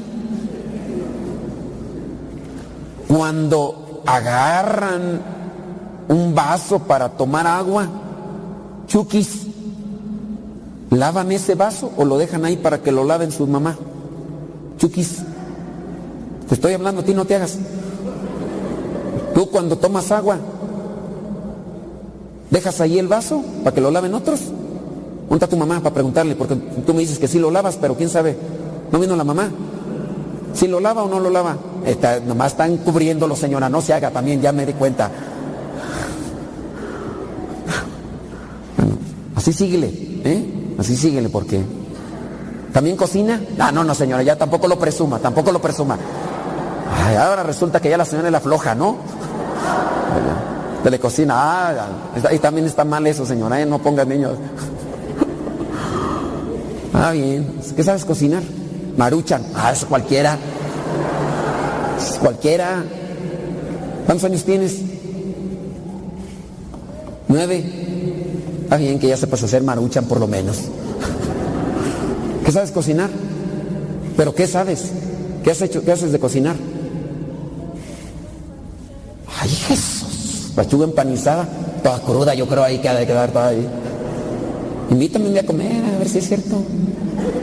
Pero pechuga empanizada, ¿eh? Pues claro, no vais a invitar maruchan, pues esas yo las hago aquí. Pechuga empanizada, ¿qué más? Carne de puerco, ay, fue la canción. No, sí, invítame. Bueno, está bien.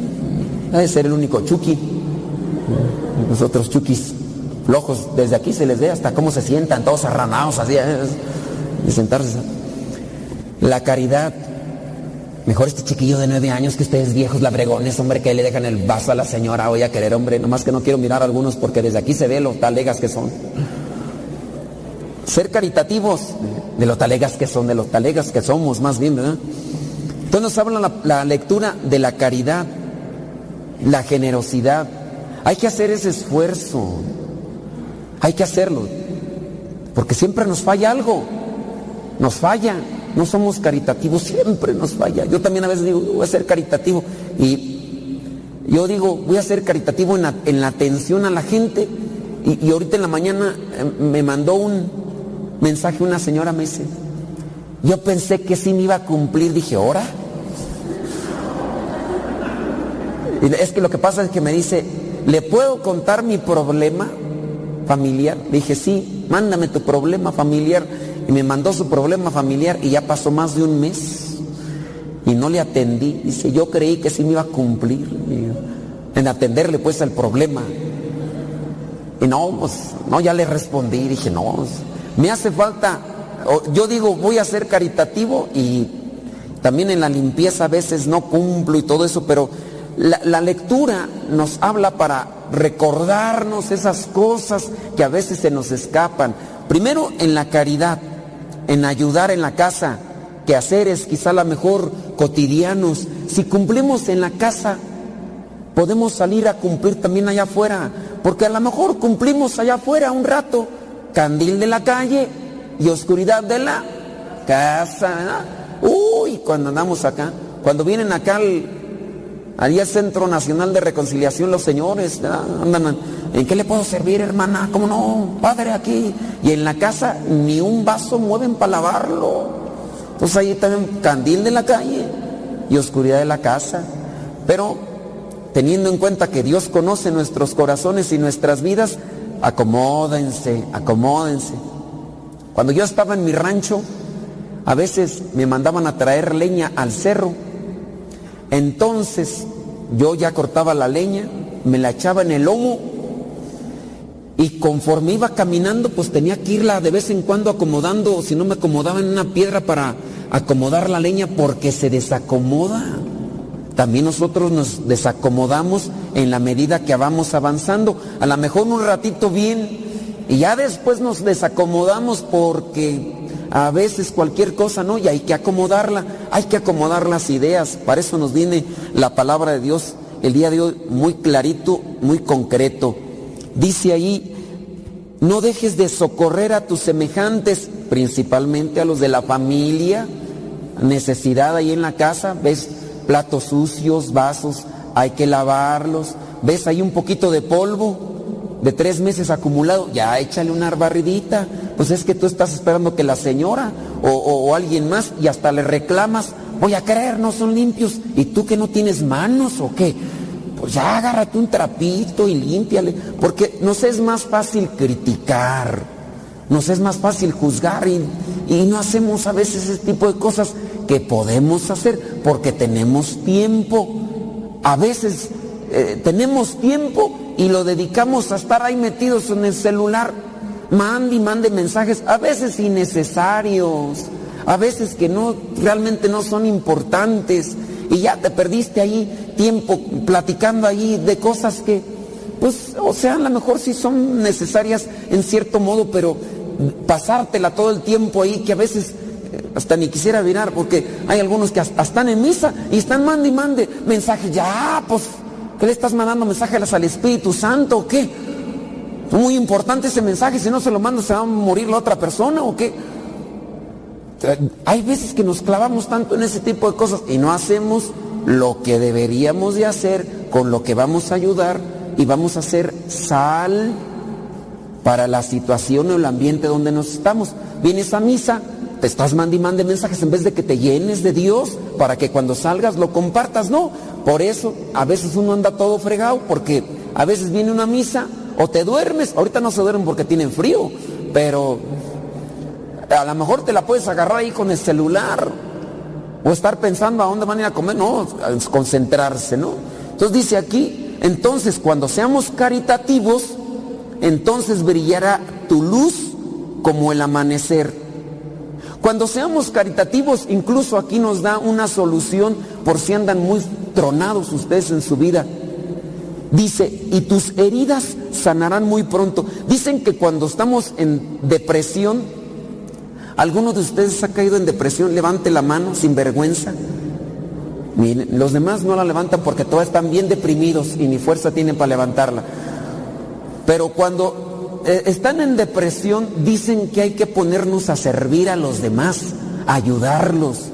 E incluso algunos hasta le dicen, ándale, vete a hacer una obra comunitaria para que veas que otras personas tienen necesidades más grandes que tú, pero ahí siguen adelante.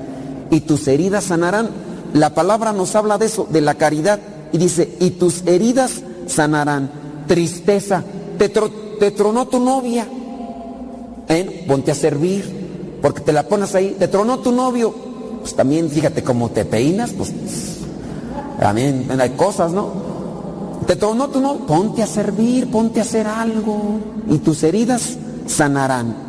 Ahí, e- esa es palabra de Dios, ¿eh? Para que los que anden ahí medios achicopalados, medios vacíos, medios tristones, porque no agarran ni un resfriado, pónganse a servir y tus heridas sanarán.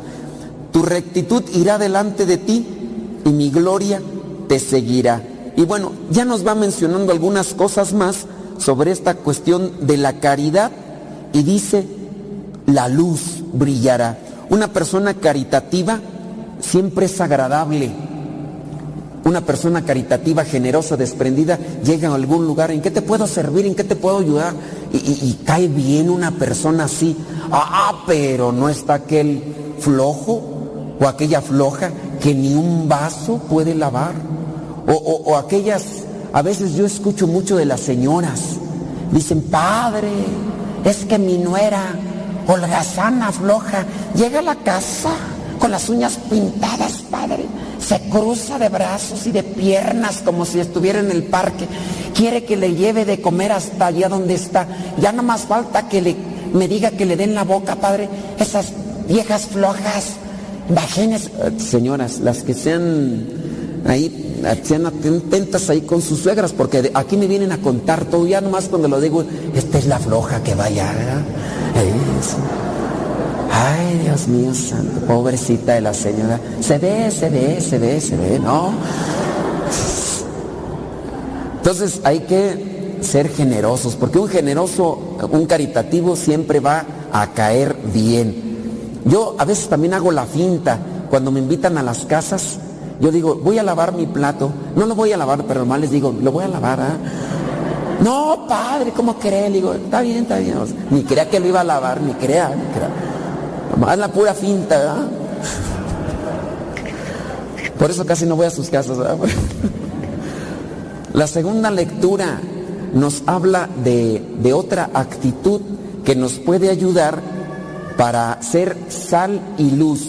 ¿Cuál es la otra actitud? Primero decíamos la caridad, pero otra actitud que nos puede ayudar mucho es la humildad. Vamos a ver la segunda lectura, primera carta a los Corintios capítulo 2, versículos del 1 al 5. Aquí San Pablo dice que cuando los fue a ver y a hablarles del secreto de Dios, lo hizo sin andar haciendo tanta polvadera, sin hacer tanto alarde de retórica o de sabiduría. Él fue sencillo, humilde. Y cuando dice, entre ustedes no quise saber de otra cosa, sino de Jesucristo, y más estrictamente de Jesucristo crucificado. Me presenté ante ustedes débil y temblando de miedo, humilde. Y cuando les hablé y les prediqué el mensaje, no usé palabras rimbombantes, no usé acá cuestiones meramente elevadas, no, humildad. Y aquí también viene una, una enseñanza. A veces ustedes como papás me dicen, ¿cómo le hago para que mi hijo entienda de las cosas de Dios? Primero aprende, vente a los cursos bíblicos, vente a los retiros, ahorita al final de la misa, pues les vamos a invitar a varios retiros, vénganse. Hay algunos de ustedes que a veces dicen, ya tomé un retiro, y te pregunto, ¿cuándo? Cuando iniciaba Chicoloapan, "Mm, ya hasta se te olvidó, yo creo. Ven más seguido a los retiros. Mientras más te acuerdes de las cosas, mejor, ¿no? Entonces, primero aprende las cosas de Dios. ¿Y cómo se transmiten mejor las cosas de Dios? Con humildad. Porque de repente ya estudiamos algo y, y- ya hasta, hasta cambiamos nuestra manera de hablar. De repente uno habla así como, pues como de rancho como somos, ¿verdad? Y ya de repente ya uno aprende un poquito, y hay algunos que vienen a estudiar teología para laicos, ya después de los cursos bíblicos estudian teología para laicos, y ya cuando los saludas les dices buenos días, dicen, oh, buenos días, padre, oh, sos". La forma de hablarles cambió, dije. No, hay que ser más humildes. Te van a hacer más caso, te van a entender mejor, porque pues también a veces a nosotros nos pasa, ¿no? Que, que hablamos de Dios y nomás se nos quedan mirando y uno piensa que los tiene bien atentos. No, se quedan, ¿qué estará diciendo el Padre? Ah, se escucha bien bonito, pero quién sabe qué me dirá.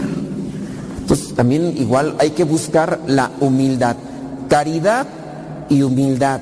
Sal y luz. Ahora sí, vámonos para el Evangelio.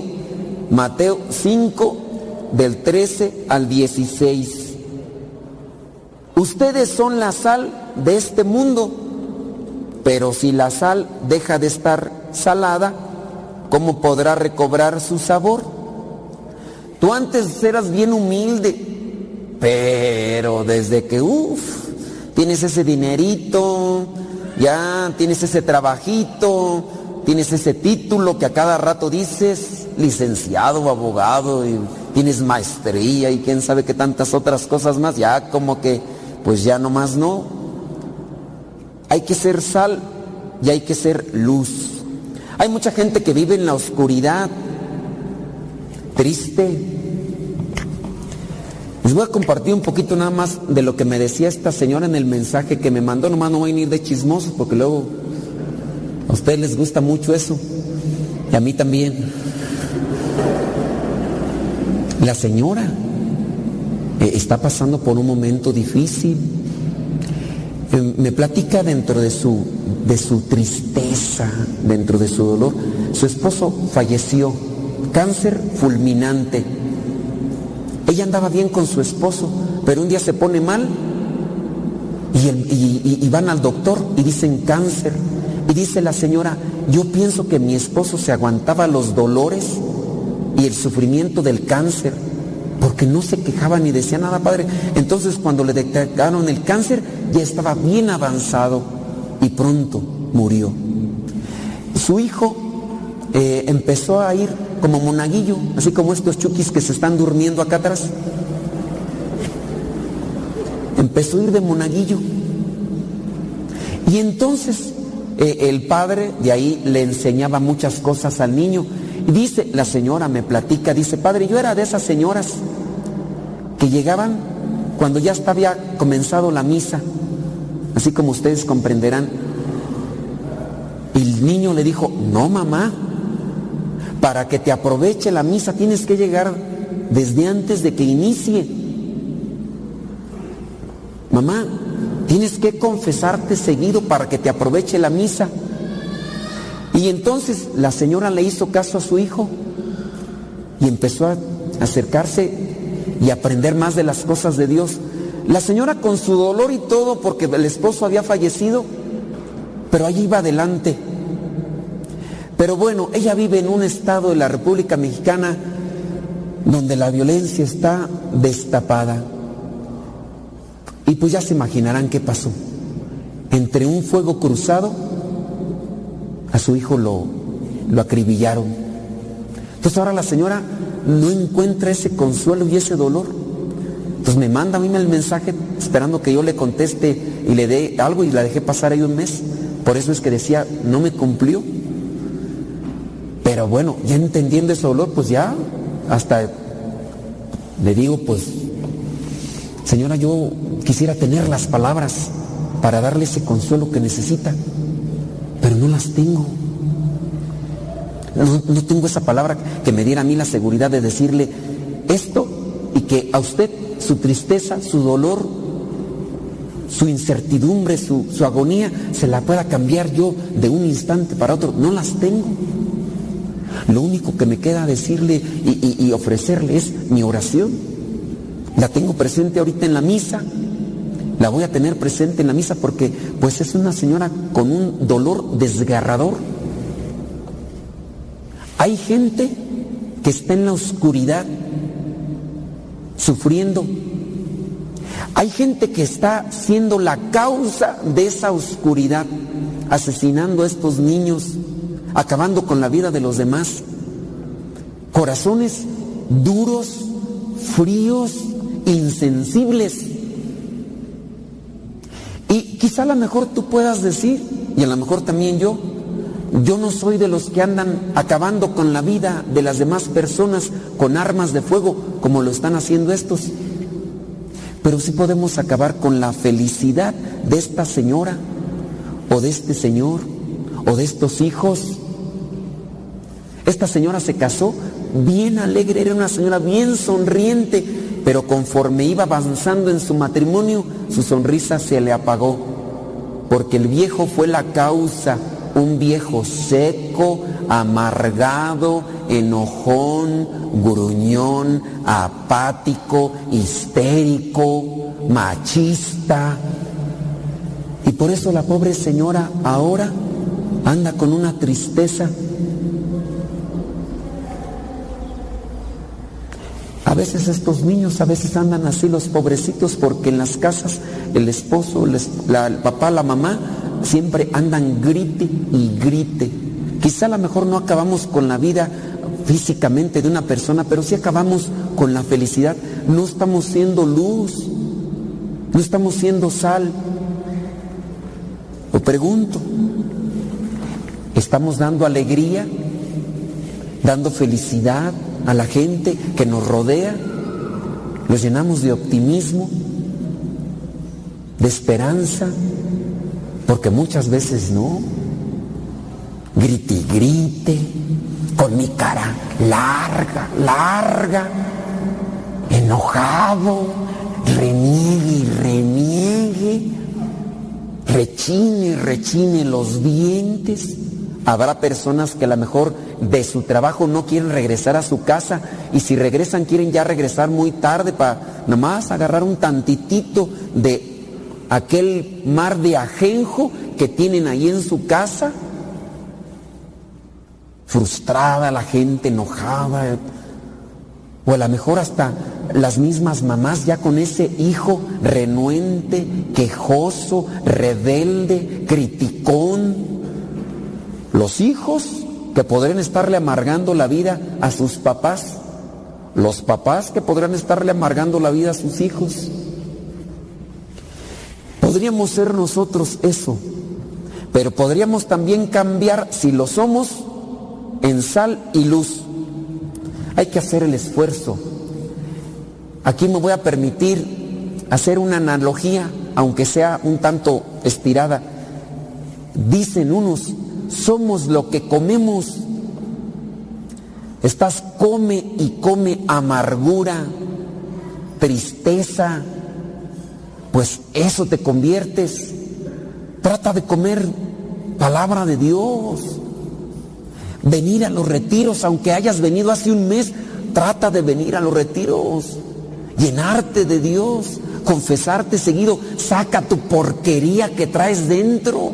Por eso a veces nada más estás escupiendo puro veneno, puro ajenjo, pura cosa amarga, porque no sacas. Hay gente que a veces viene a confesarse, a contarme los chismes de los demás, pero lo suyo no lo sacan y por eso andan ahí solamente hartándoles la vida de los demás. ¿Para qué me confieso? Dicen algunos también. Y ahí tienen todo podrido, hasta con gusanos por dentro de tanta cochinadera que traen dentro. Ustedes sabrán. Yo trato, trato de todos los días por ahí, aunque a veces medio desvelado, cansado o enojado, trato por ahí por lo menos de alegrarles la vida a algunos, pero a algunos hasta eso les molesta. Estoy en el programa de radio. Oye, a creer, ese me parece padre, payasa, oye, a creer.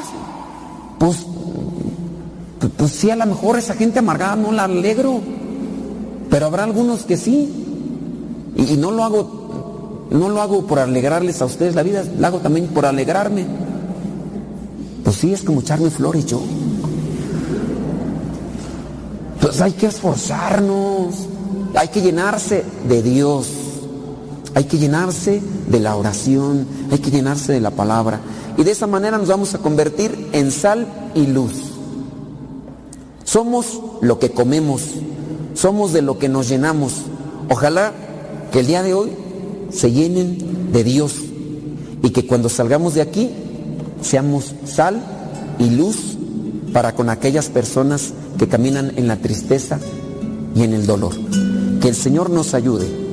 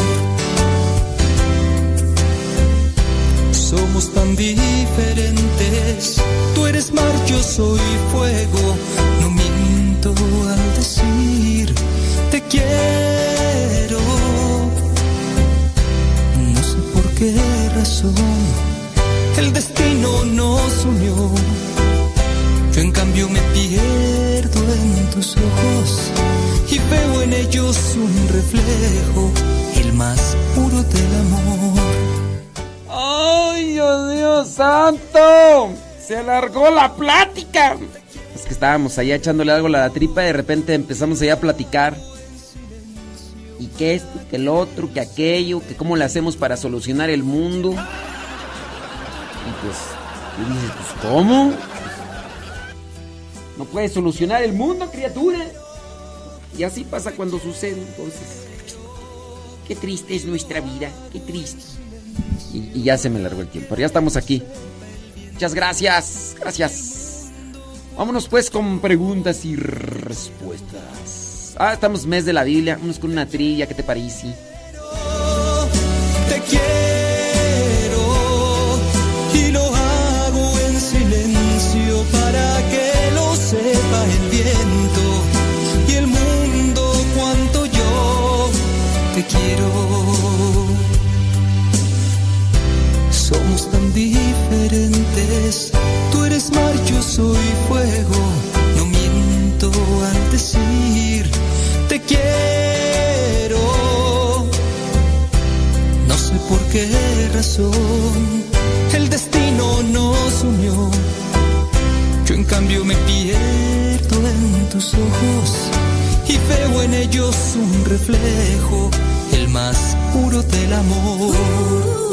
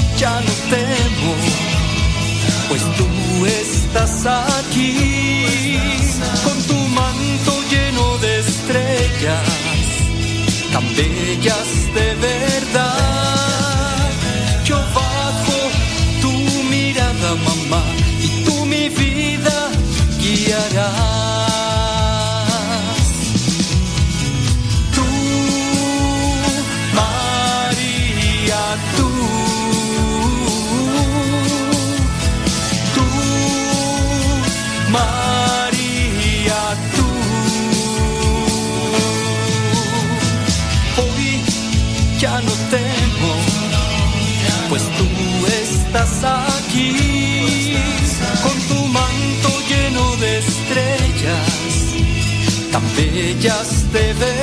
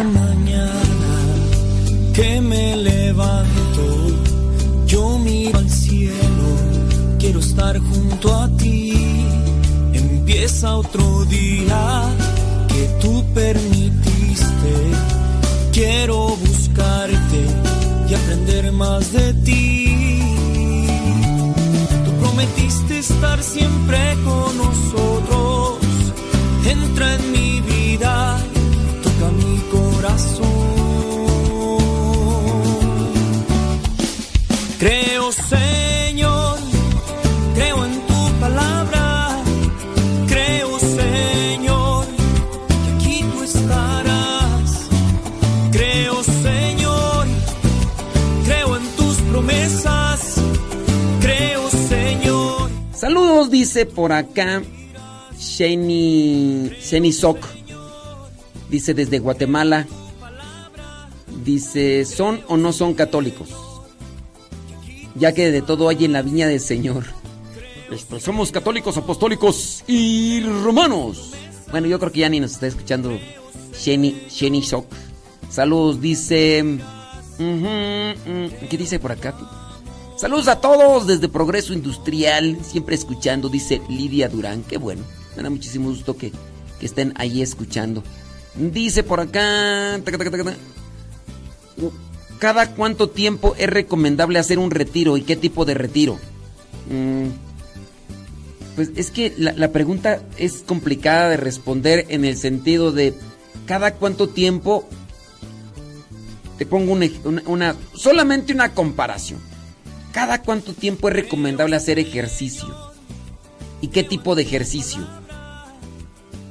Pues dependiendo. No todas las personas pueden ser maratonistas. No todas las personas son, son atletas. Por ejemplo, Gustavo Tapia. Gustavo Tapia eh, entrena box. Lo que él tiene que entrenar o hacer de ejercicio físico no es lo mismo que una persona que no tiene ese tipo de de proyección o de, de condición. No es lo mismo, ¿verdad? Un este maratonista que, que uno que es eh, beisbolista o uno que es. Entonces, cada que cada qué tiempo es recomendable hacer un retiro. Yo, por ejemplo, yo como religioso tengo retiros a cada rato. Yo todos los días hago mi meditación. ¿Qué es un retiro? Un retiro espiritual pues es llenarse de Dios. Hablando de retiro es retirarse de las cosas y llenarse de Dios. Hay retiros de, una de media jornada, hay de, de retiros de jornada completa. Entonces por eso es ambiguo y no podríamos dar una respuesta como general, decir, todos los seres humanos tienen que hacer un retiro este, de un día completo, cada 15 días. No. De hecho, yo un retiro de... no lo tengo así. Ay, entonces es, es complicada la, la pregunta. Lo que sí debemos de hacer es siempre estar conectados con Dios. Siempre estar conectados. ¿Qué tipo de retiro? Pues hay, hay de todo tipo de retiros. Hay retiros de silencio, hay retiros quizá a lo mejor de contemplación. Hay de todo, dependiendo la condición. Este es maratonista, este es beisbolista, este jugador de básquetbol, de... Pues ahí es también la, circunstancia de cada quien, ¿no? ¡Ándele! Saludos, dice Lobo Luna desde North Carolina. Saludos, Lobo Luna. Dice, me encomiendo a sus oraciones. Bueno, pues eh, ahí los vamos a poner en oración, claro que sí. Saludos, eh, saludos, prima, prima, mi prima Goya. Saludos, dice Elfida López. Desde Tyler, Texas. Órale. Hortensia Vázquez desde Indiana. Saludos hasta Indiana. Ay, sí es cierto. Sí es cierto. Ana Romo desde Rialto, California. Ay, está Rialto. Dice por acá una persona. Su prima tiene imágenes de nuestro Señor Jesús. Pero ella dice es creyente. Pero no como los católicos. Y nunca va a ninguna congregación. Pues son personas que tienden a bien de mm, tener una, una superstición, ¿no? Tu prima dice que tiene imágenes. Tu prima tiene muchas imágenes y es creyente. Pues son, son supersticiones, supersticiones. Sí. Pues no está malo decirlo, digo, pues es- esa es una realidad, es una verdad. Son supersticiones.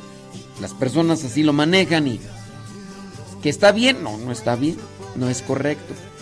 Es decir, soy creyente, pero no como los católicos. Entonces, crees a tu manera, crees a tu forma, y eso no está bien. Yo quiero ir a. Yo quiero ir a Francia, pero yo me voy a ir como yo creo. Y hay mapas, y hay medios de transporte. No, no, no, no. Yo no quiero así, yo me voy a ir por mi cuenta. Pero, ¿cómo le va a hacer? Pues me voy a ir a Estados Unidos y luego, eh, pues a ver cómo le hago. Pues no, no vas a llegar a ningún lado, criatura. Necesitas un mapa. Necesitas también ya algo así que, que te ayude para llegar a ese lugar. Si no, ¿cómo? No, necesitas, necesitas organización. Necesitas organi- organization. Organization. Pero en fin, ¿quiénes somos nosotros, verdad? Dice por acá, mm, yo tengo mi Virgen grande en un cuadro arriba en la chimenea y fotos de mi familia vivos. ¿Si están vivos o, o tienen o están con vida? Porque uno a veces dice que, ay, tengo mi familia viva. Eh, O sea, pues yo a veces digo, pues así como que vivos, pues no, no son muy vivos, porque fíjate lo que hacen. Es otra cosa, sí es cierto. Ah. Bueno, pues este, sí es cierto. Ándele. Bueno, déjame ver por acá. Eh, es cierto, mira nada más. Saludos, dice eh, que tú. Yo lo siga bendiciendo, eh, iluminando, eh, bla, bla, bla, bla, bla, bla, bla. Ah, muy bien, gracias. Gracias por la flor mañana. Pasamos por la maceta. Saludos, dice desde Cotitlán, Izcalli, Estado de México. Elena, Elena Pérez Robles. Saludos. Si tienen preguntas, láncenlas. Vamos a tratar de responder a sus preguntas, a sus cuestionamientos. Hazlo de nuevo, limpia con fuego el fuego de tu amor y moldea cual barro en alfarero. Tomar tu forma yo quiero en tu perfección de amor y construye en mi corazón solo un templo que adorarte sea mi alimento para siempre, mi Señor. Y moldea cual barro en el alfarero, tomar tu forma yo quiero en tu perfección de amor. Y construye en mi corazón solo un templo que adorarte sea mi alimento para siempre, mi Señor.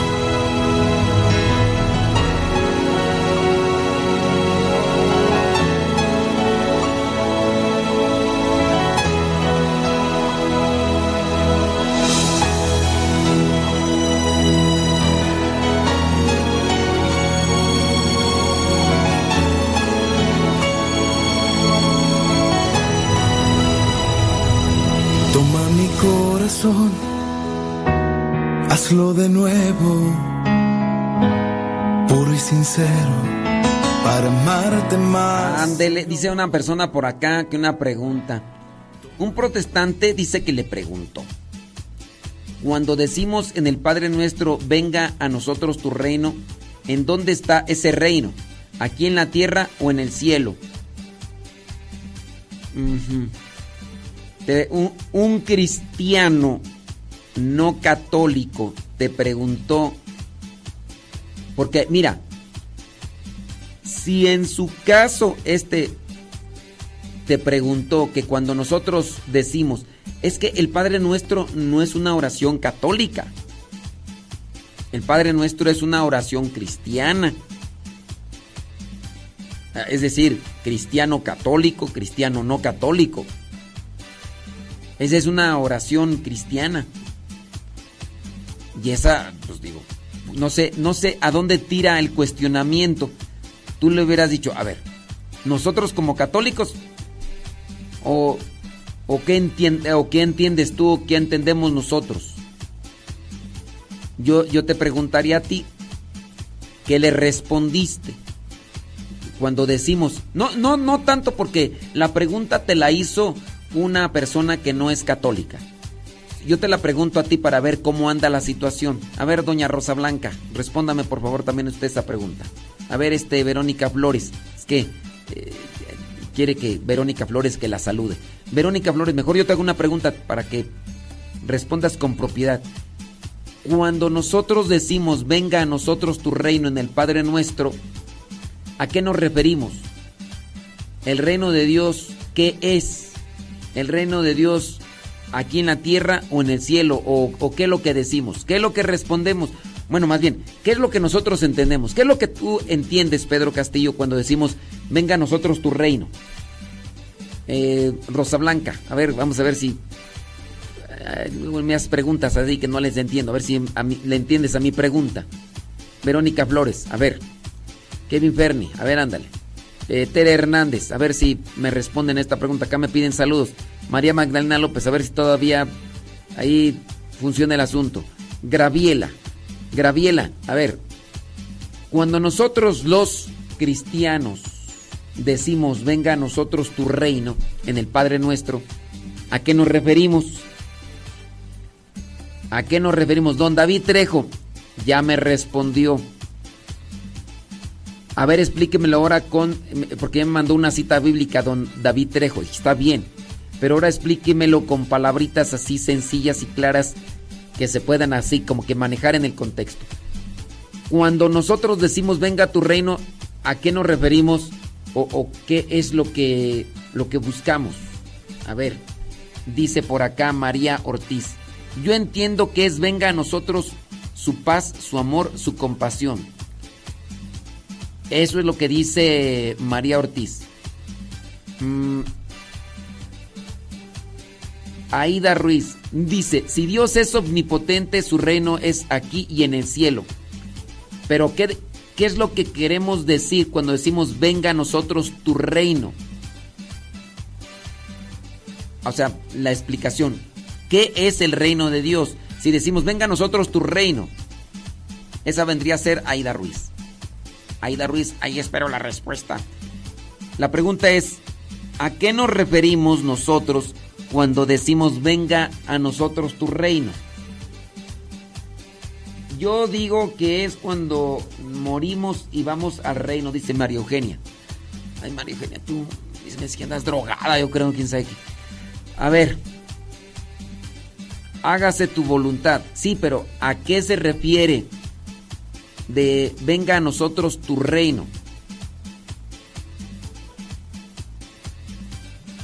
Es que, a ver, si, ustedes me dicen, venga a nosotros tu reino es hágase tu voluntad, sí, pero no me está quedando claro. No me está quedando claro. Eh, dice por acá, un sacerdote dijo que es morir e ir al cielo. Ay, Dios mío santo. Yadira, ¿quién fue ese sacerdote nomás? Dime para, para no ir con él. Ese sacerdote está igual que María Eugenia. Sí. Traen puro sueño. A mí se me hace que andan como... Venga a nosotros tu reino, dice por acá Alejandra. Venga a nosotros tu reino. Extender el reino por medio de la evangelización. Dice la palabra que el reino no es comida ni bebida. Entonces, venga a nosotros tu reino es extender su reino por medio de la evangelización, dice Alejandra Ayala. Dice por acá, necesito un consejo. Ahorita no estamos dando consejos. Ahorita estamos este, respondiendo una... sí. Sí, Alicia Obispo. Eh, ahorita no estamos respondiendo consejos. Ahorita estamos leyendo... ahorita estamos leyendo la respuesta. La respuesta de... Sí. La respuesta. ¿A qué nos referimos nosotros cuando decimos venga a nosotros tu reino? A eso. Cree María Ortiz. Ok. Dice Verónica Flores, ya le contesté. No voy a leer tu comentario, Verónica. Me encomiendo a sus oraciones. Dice Elvira Cruz. Muy bien. Pero oraciones para qué o qué? Digo, a lo mejor, no sé, quieren agarrar novio o quieren otra cosa. Sí, que nos digan. Eh, me encomiendo a sus oraciones para que Dios me conceda esto, me dé fortaleza en esto. Sí. ¿Qué tal si, qué tal si me dicen, me encomiendo a sus oraciones para que, para que mi suegra se vaya de mi casa porque, ah, cómo me da tirría tener, sí, sí.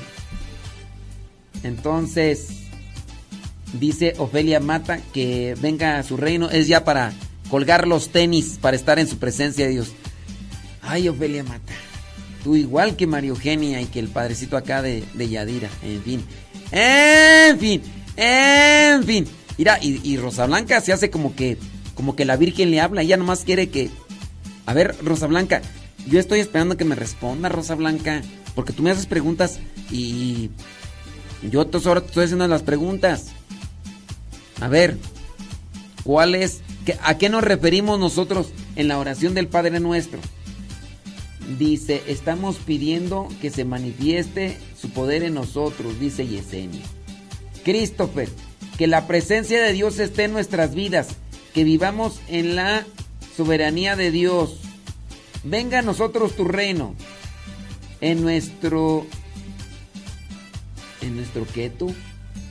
En, en nosotros debe habitar fuertemente el Señor. Debemos estar llenos de su gracia, tal cual la Virgen María. A ver, explícamelo con, con palabras terrenas, eh, Luis Jaguar, porque como que no le entiendo.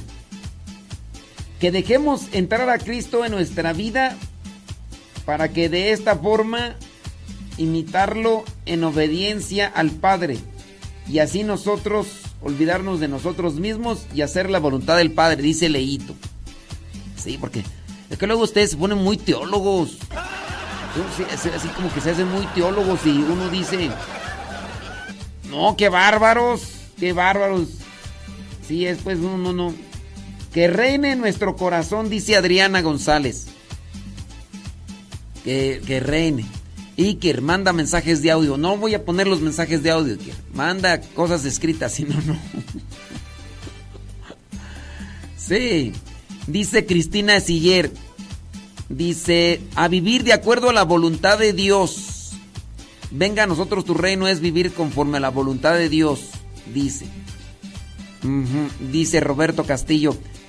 Es cuando viene a nosotros la paz, la armonía, el amor al prójimo y todo lo espiritual que conlleva a Dios. Bueno, y ahí vamos a dejarlo. Cuando decimos nosotros, venga a nosotros tu reino, venga a nosotros tu reino, estamos diciendo, ¿cuál es el reino de Dios? El reino de Dios no es algo material. Bien lo decía don David Trejo con su cita bíblica. Romanos 14, 17. El reino de Dios no es comida ni bebida. El reino de Dios es justicia, es paz, es amor, es alegría en el Espíritu Santo. Ese es el reino de Dios. El reino de Dios no es una estructura de personas. El reino de Dios no es una estructura material. El reino de Dios es justicia, paz y alegría en el Espíritu Santo. Que tu reino como justicia, como paz y alegría, venga a nosotros, venga a mí. Y yo en la medida que yo viva en mi interior el reino de Dios, voy a tener paz, armonía, armonía con Dios, armonía con el prójimo, armonía con todos. Cuando decimos venga a tu reino, es decir, me abro a ti para que en mi vida se manifieste la justicia, la paz, el amor. Venga a tu reino, yo quiero ser un reflejo de tu reino. Voy a vivir. Eso, a eso nos referimos, que estamos, somos materia dispuesta para que Dios se manifieste. Hace tiempo sucedió este encuentro que me has dado Dios. Tengo amigos, tengo paz, tengo hermanos de comunidad.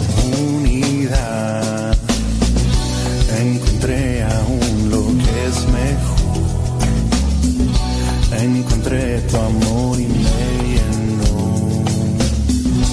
Toda herida en cuerpo y alma pudiste sanar. Tu espíritu transformó mi corazón y tu luz leña en mi caminar.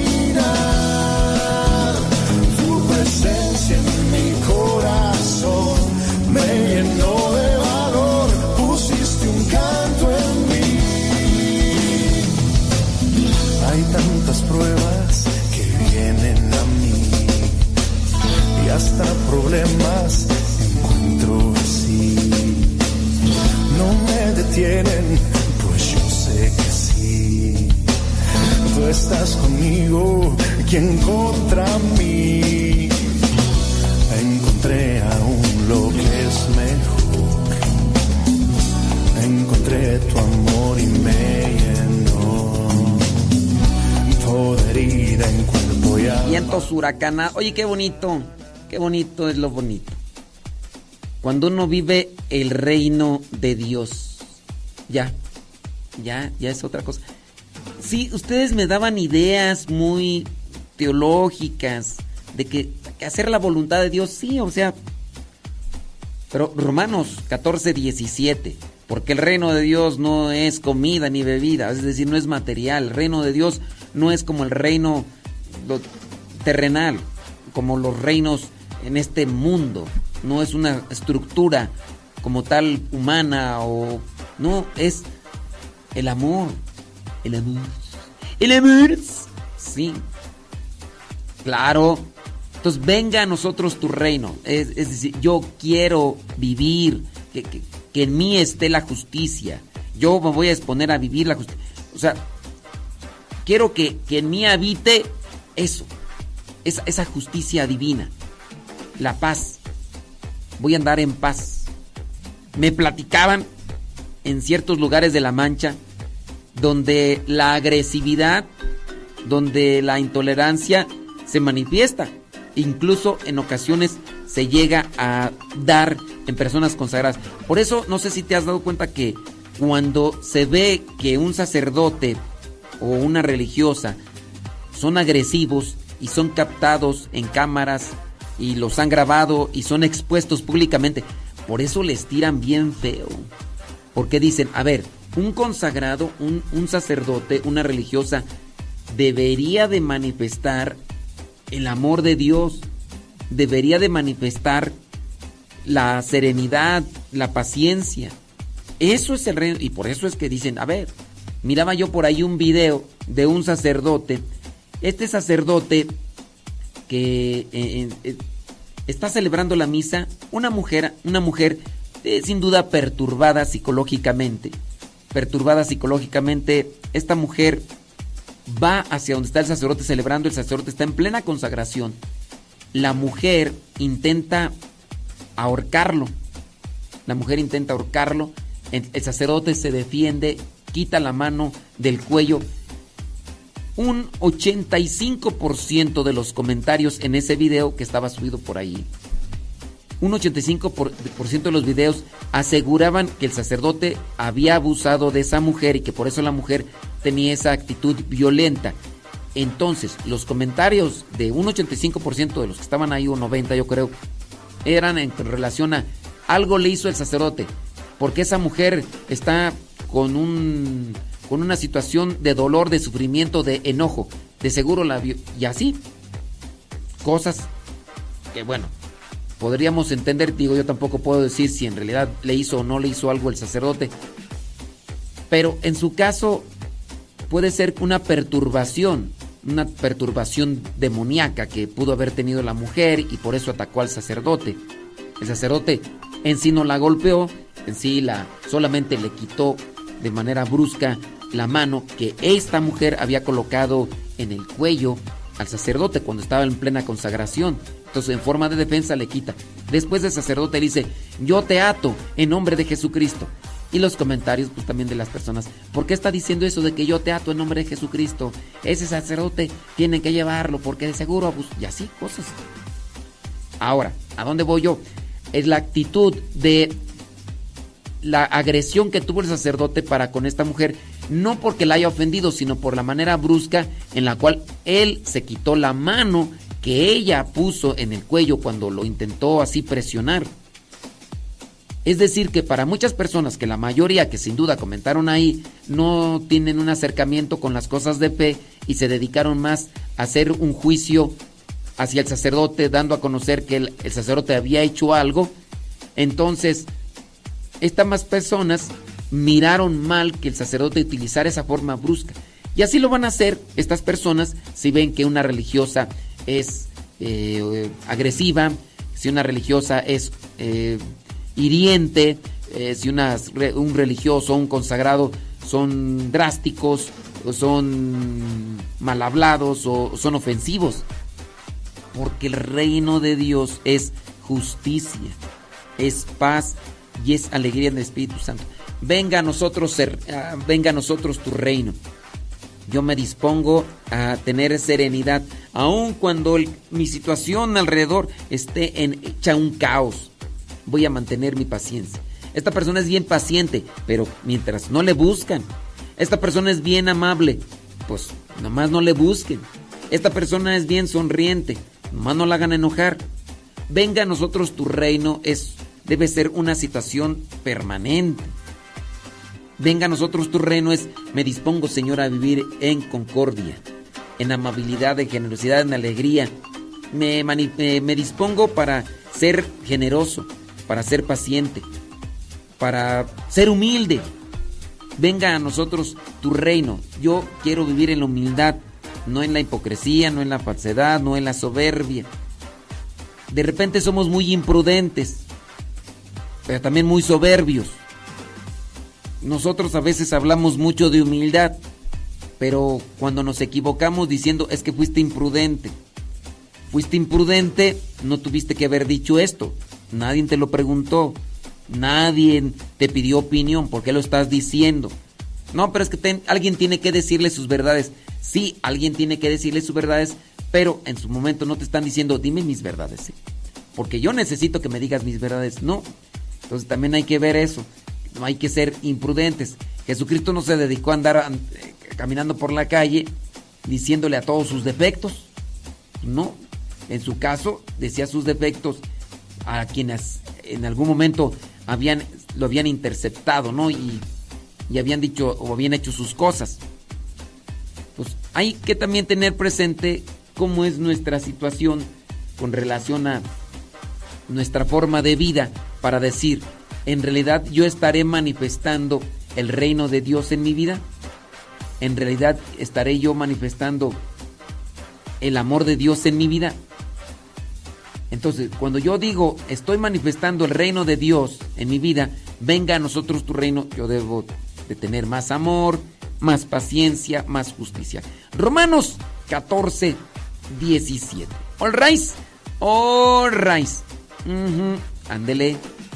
Muy bien. Eh, creo, creo que usted dijo, o no sé quién, que nosotros podemos defenderlos en los casos y no dejarlos solos, porque todo critican, pero no ayudan. Sí, cuando una persona atente contra un sacerdote, hay que defenderlo. Y no solamente al sacerdote, digo, también hay que defender a las demás personas. Una ocasión yo recuerdo que se acercó así, la única ocasión en que se acercó una persona de la calle. Eh, una persona pues andaba alcoholizada y todo y había misa. Esta persona entró, inmediatamente me di cuenta por su forma de vestir y todo. Dije, "Mm". después en el momento de la paz, en el momento de la paz, esta persona se fue direct, directito hacia donde estaba yo en el altar y estaba preparando, pues ahí ya, si fue en el momento de la paz o en el ofertorio, no me acuerdo. La cosa es de que se acercó y yo dije, híjole. Y yo entonces les hice señas a las personas, dije, al tiro. Pues no sabemos qué onda, ¿verdad? Puede ser que se acerque. Ya ves que en México, en la catedral, de hecho aquí en la catedral metropolitana, una persona que supuestamente sufría de sus facultades mentales, terminando la misa, se acercó a un sacerdote. El sacerdote, pues, cuando el dijo, padre, padre, y el sacerdote ¿qué pasó? El fulano se le dejó ir por la espalda, lo agarró del cuello y le clavó varias veces un, un arma punzocortante. De hecho, el sacerdote estuvo en una situación de, de agonía por mucho tiempo y ya después falleció. Fue uno de varios casos. Otros inmediatamente aluden, no, es que de seguro le, lo violó, de seguro hizo esto, y no, la persona después, aparentemente, supuestamente con un problema de facultades mentales, hizo eso. Pero sí, ustedes cuando vean que una persona se acerca en la misa, busquen la manera de ayudar al sacerdote, porque si no, quién sabe qué pueda pasar.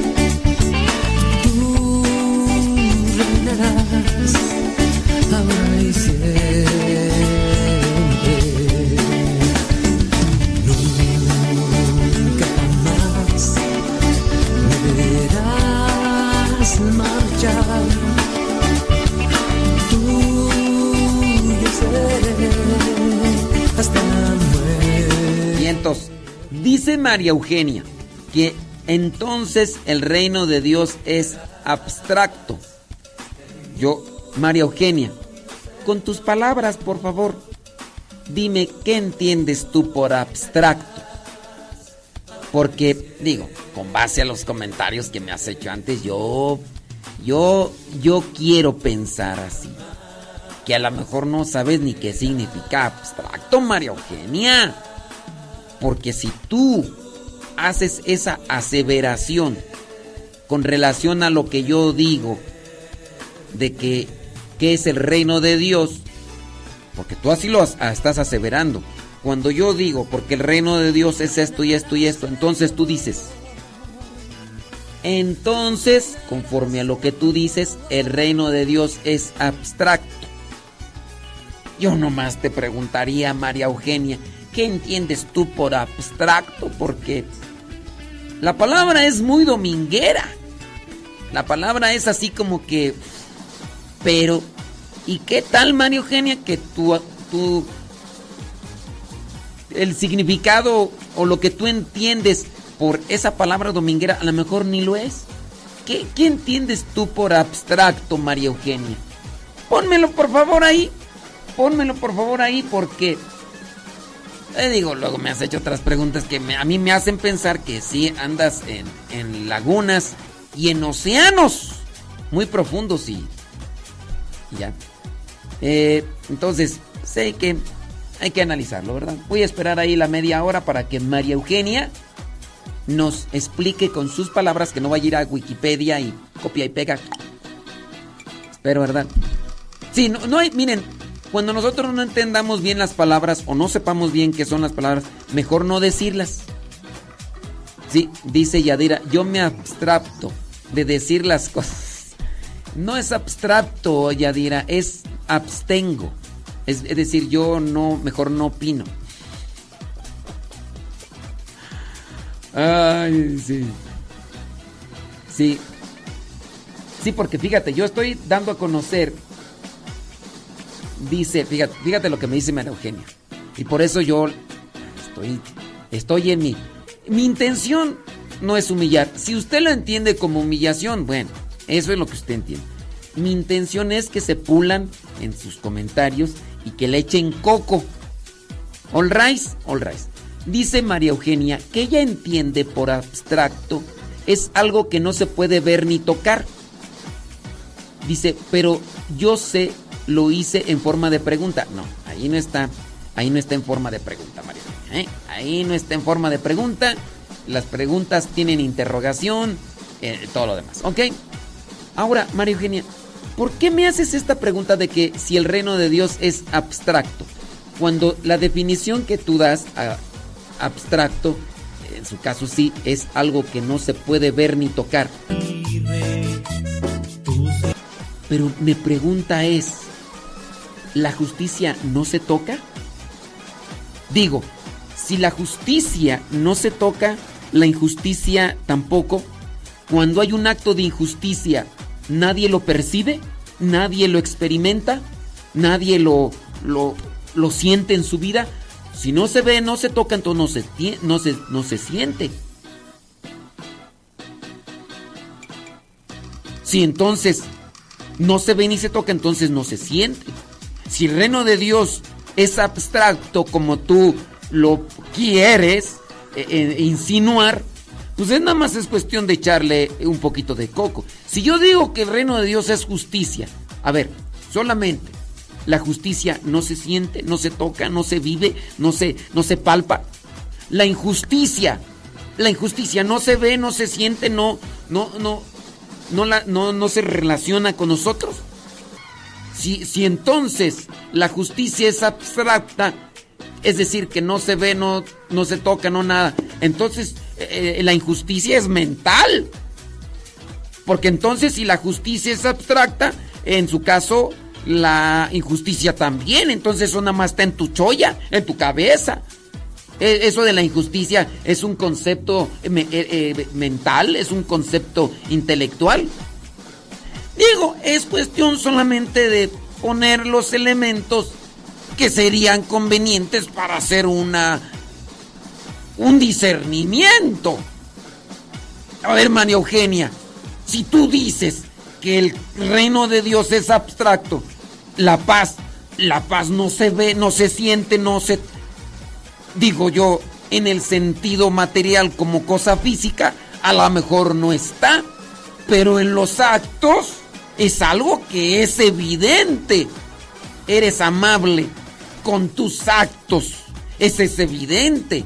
La justicia es algo que se ve o es algo que no se ve. No se ve la justicia. El reino de Dios es justicia, es paz y es alegría en el Espíritu Santo. Pregunto yo, entonces la alegría no se ve. La paz que da Dios cuando una persona le abre su corazón no se ve. Mi situación actual en, eh, en mi temperamento no se ve. Aunque no me estés viendo, la estás sintiendo. Si tú dices que entonces el reino de Dios es abstracto, entonces esto es solamente una cuestión mental tuya. No es una realidad. Y si es una situación mental, entonces, pues está solamente algo de la cabeza. Entonces no hay que decirle a las personas que se porten bien, porque es una cuestión mental. No hay que decirle a las personas que, que se porten bien, porque nada más está en la cabeza eso. Entonces, solamente es cuestión de analizar bien la situación, María Eugenia, y decir, el reino de Dios es una cuestión abstracta. Dicen que no me enojo. No me estoy enojando. Pero estoy poniéndole sabor al caldo y te aseguro, te aseguro que aunque esto no lo vea María Eugenia, se le va a quedar en la cabeza y el día que me vea, me va a reclamar. Esto no es abstracto, no es algo que no se vea.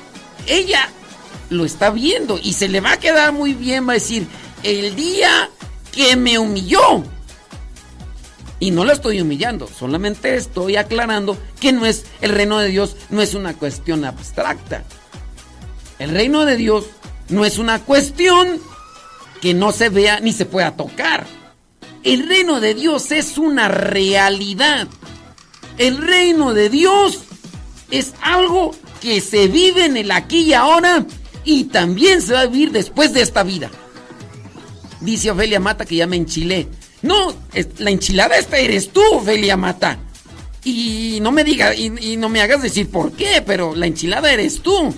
Y podríamos acá sacar las otras cosas. Entonces, el reino de Dios es una realidad palpable, aunque para algunos sea abstracto.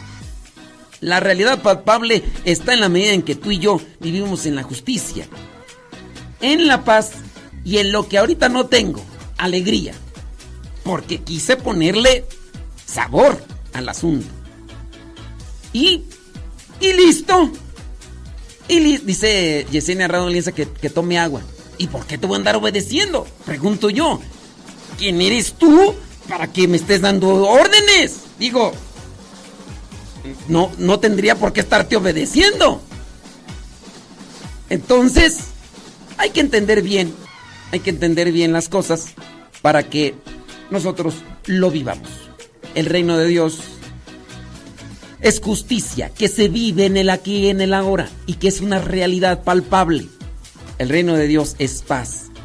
Es una realidad palpable. Y si viviéramos en el reino de Dios, nuestras vidas serían diferentes, serían mejores. El reino de Dios es alegría en el Espíritu Santo. Y si esa justicia y esa paz y esa alegría en el Espíritu Santo se viviera en los matrimonios, se viviera en las familias, se viviera en la iglesia, nuestro mundo sería diferente, nuestros gobiernos estarían transformados. Pero lamentablemente se está sacando a Dios de las familias, de los corazones y de todos los lugares. Y por eso estamos como estamos.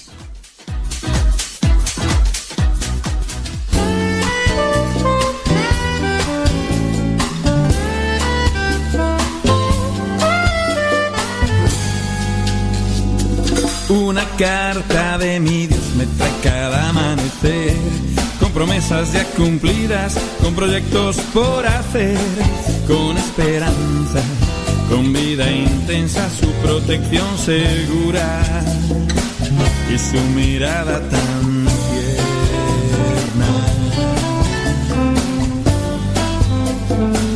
Una carta de mi Dios me trae cada amanecer, caricias y con gestos que me hacen sentirme bien. Muchas palabras animan mi caminar y con una mano amiga que suave me ayuda a andar. Oh,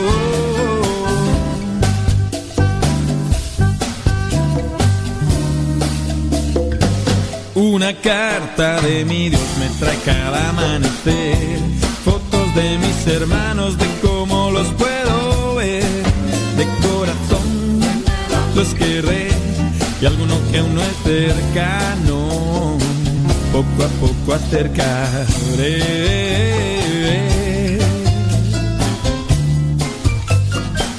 Y una carta de mi Dios me trae cada amanecer, la confianza en estos días con muy poco que perder, de balde, con leche y con miel. Si no encuentras hoy tu carta, la perdiste sin querer.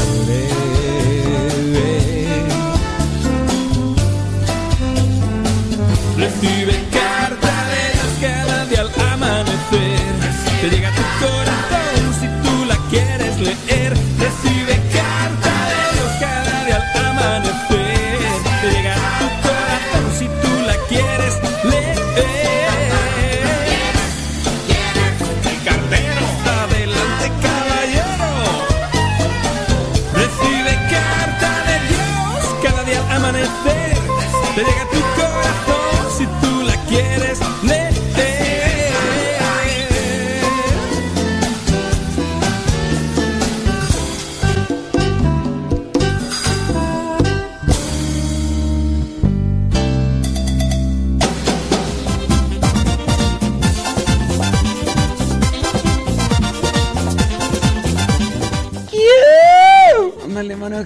Búscale ruido al chicharrón.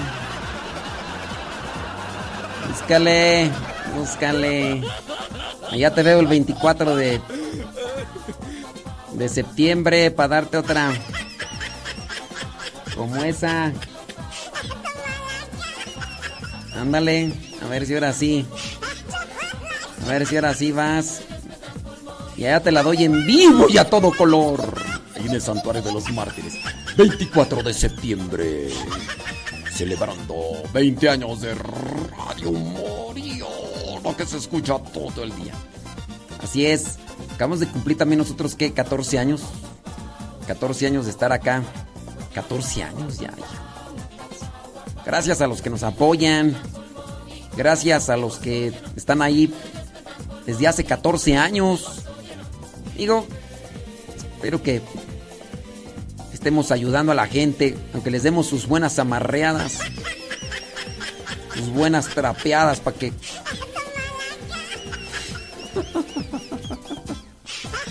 Ándale, ándale. Búscale ruido al chicharrón. ¡Ey!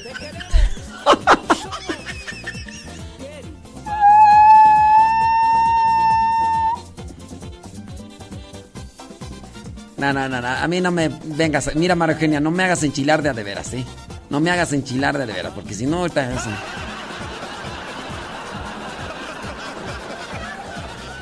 Sí. Mira, María Eugenia, independientemente de que hayas puesto no interrogación, creo que cuando nosotros ya analizamos qué, es, ser abstracto y, y que el reino de Dios es justicia, po- ¿por qué hacerse esa pregunta? No, no tendría por qué hacerse esa pregunta la persona que tenga clara la idea y el concepto de abstracto. Cuando decimos, por ejemplo, es que en, en el planeta Tierra hay gravedad, fuera del planeta Tierra no hay gravedad, entonces en el planeta Tierra no puedes volar. Mm, No, no puedes volar, porque te estoy diciendo que... Me acuerdo yo de cierto hermano que andaba allá por eh, Veracruz Y entonces el hermano le preguntó muy cálidamente al sacerdote. Dijo, oiga padre, ¿y, y por acá cuál es eh, lo que cultivan en la agricultura? Dijo el padre, pues mira hijo, lo que pasa que por acá siembran muchos cítricos. Fíjate, palabra cítrico, cí- cítricos. Y entonces el hermano dice, ah, qué bien padre.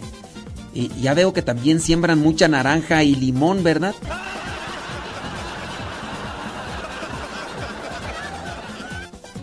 Entonces,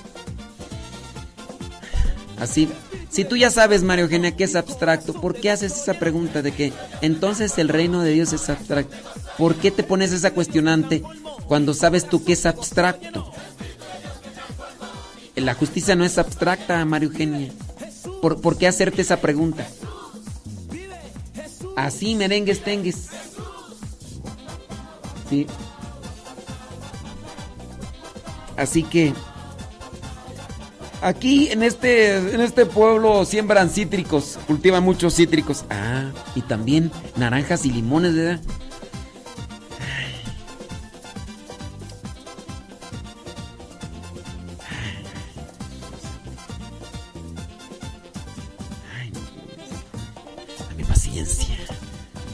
Espíritu Santo. Ven a mí, ya nos vamos. Son las 11 de la mañana con dos minutos. 11 con dos minutos. Sí. Dice, y de seguro también mandarinas, ¿no? Sí. Sí. Bueno, ahí se los dejo, señoras y señores. Que Dios les bendiga. Pórtense muy bien, échenle muchas ganas. Viene Pati Paco porque hoy es día jueves. Ju, ju, ju, ju. Jueves. Hoy es jueves. Así que hay que echarle rayas al tigre. Sí. Entonces, aquí sembramos cítricos. Ah, y también naranjas. Y limones, ¿verdad? Y mandarinas, mire, también mandan.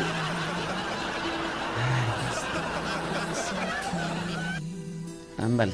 Bueno, 11 con 3. Viene Pati Paco. se llena en ti. Gracias Jesús por la vida,